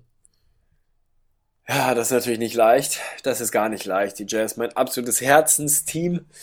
Die Raptors, ich sehe beide gefühlt ungefähr auf Augenhöhe. Die Raptors haben den kleinen Heimvorteil. Das ist nicht ganz so einfach. Boah, finde ich wahnsinnig schwierig. Gehe aber, ja, vielleicht mit dem, mit dem Tipp gegens Herz und gehe auf die Toronto Raptors zu Hause. Hm, hätte ich jetzt genauso argumentiert. Also das, das Herz sagt Jazz, die Vernunft sagt dann doch Raptors, die einfach zu Hause natürlich irgendwie auch eine Macht sind. Lowry ist immer noch brandheiß, DeRozan kann jederzeit ausbrechen. Das ist schon, ist schon eine schwierige Nummer und dann wäre echt vonnöten, dass ein Hayward ein ganz Sahnespiel hat, dass ein Gobert wieder irgendwie 15 und 18 am besten hinlegt. Sehe ich persönlich nicht so ganz und würde dann einfach auf die Raptors gehen. Ah, ärgerlich. Na gut, dann lege ich das nächste Spiel vor und da wird es heiß hergehen. Wir haben, ich glaube, es ist das zweite Duell in diesem Jahr. Russell Westbrook gegen James Mhm. Harden. Die OKC zu Gast in Houston bei den Rockets. Du legst vor. Ja, das ist ein kleines bisschen irrational. Also man sollte da gerade, wenn das echt so ein Toss-up ist, sollte man sich vielleicht einfach den Heimvorteil sichern. Damit hat man dann bestimmt die höhere Chance zu gewinnen. Aber für mich ist das irgendwie, das hat sich jetzt so ein, so ein kleines bisschen entwickelt und dann auch so gesteigert einfach zu diesem Höhepunkt. Westbrook hatte jetzt so eine minimale Down-Phase. Harden hat ihm da so ein kleines bisschen das Spotlight so ein bisschen geklaut. Also ich glaube auch, dass bei vielen im MVP Power Ranking aktuell Harden die Nase vorne hätte. Und für Westbrook ist das natürlich ein absolutes Statement-Spiel. Der hat sich ein bisschen zurückgenommen, vielleicht auch ein kleines bisschen ausgeruht, lief nicht ganz so rund und ich glaube, der wird richtig explodieren in dem Spiel. Ich freue mich drauf. Also das muss man sich definitiv geben, werde ich auch machen. Aber ich denke einfach, dass Westbrook da wirklich ein richtig geiles Spiel haben wird. Kann ich mir gut vorstellen. Du gehst auf die OKC. Ich gehe heute tatsächlich komplett mit dem Kopf und gehe auf die Ja, Rockets zu Hause. Kann mir vorstellen, dass James Harden das Ding da macht. Will von dir aber noch wissen, Statline Russell Westbrook ungefähr, wie wird sie aussehen? Also 10 Turnover kannst du schon mal buchen, glaube ich. Aber ansonsten, also mich würde es wirklich nicht wundern, wenn.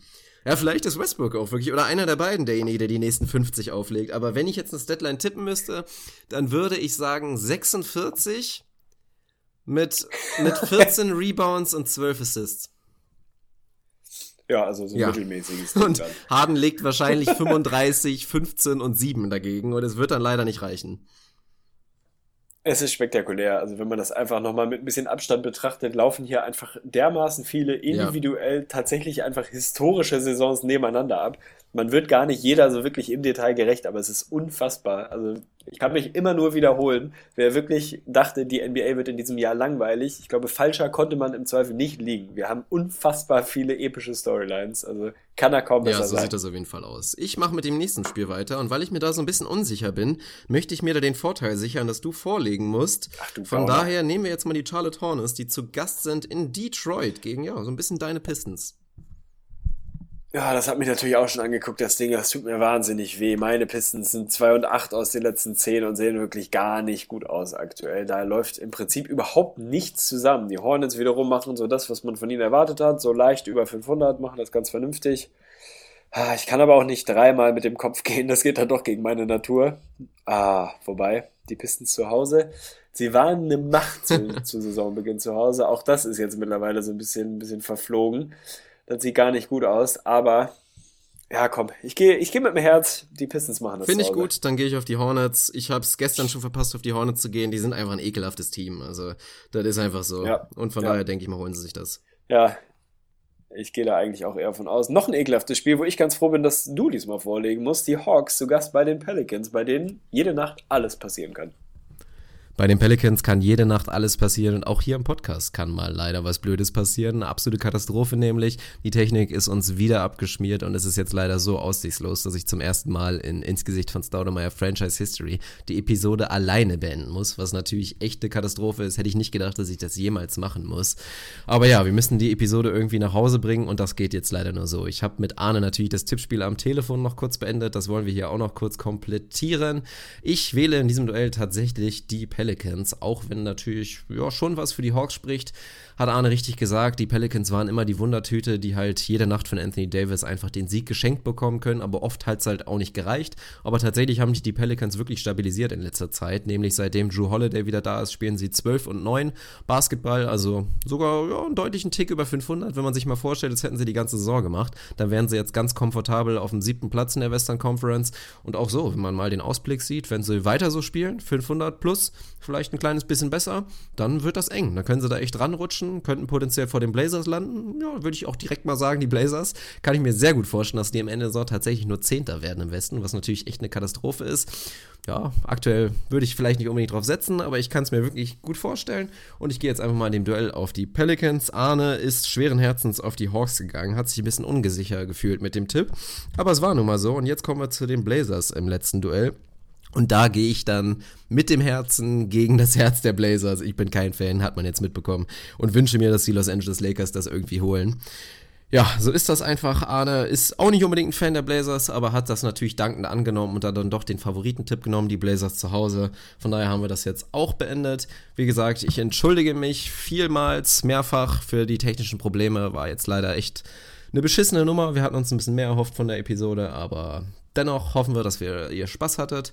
Ansonsten wollte ich natürlich noch Shoutouts verteilen. Wie immer geht ein Shoutout raus an Krügo für Intro und Outro und allgemein wirklich die Treue, die er uns da die ganze Zeit schon mitgeliefert hat. Und natürlich gibt es noch einen Shoutout an Da Vögli. Da Vögli!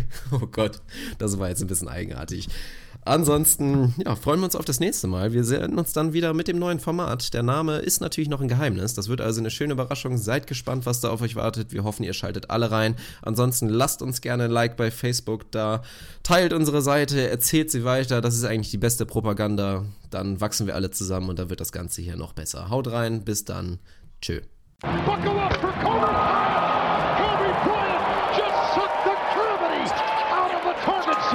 this is going back to Joe Johnson. Four seconds left. Double overtime.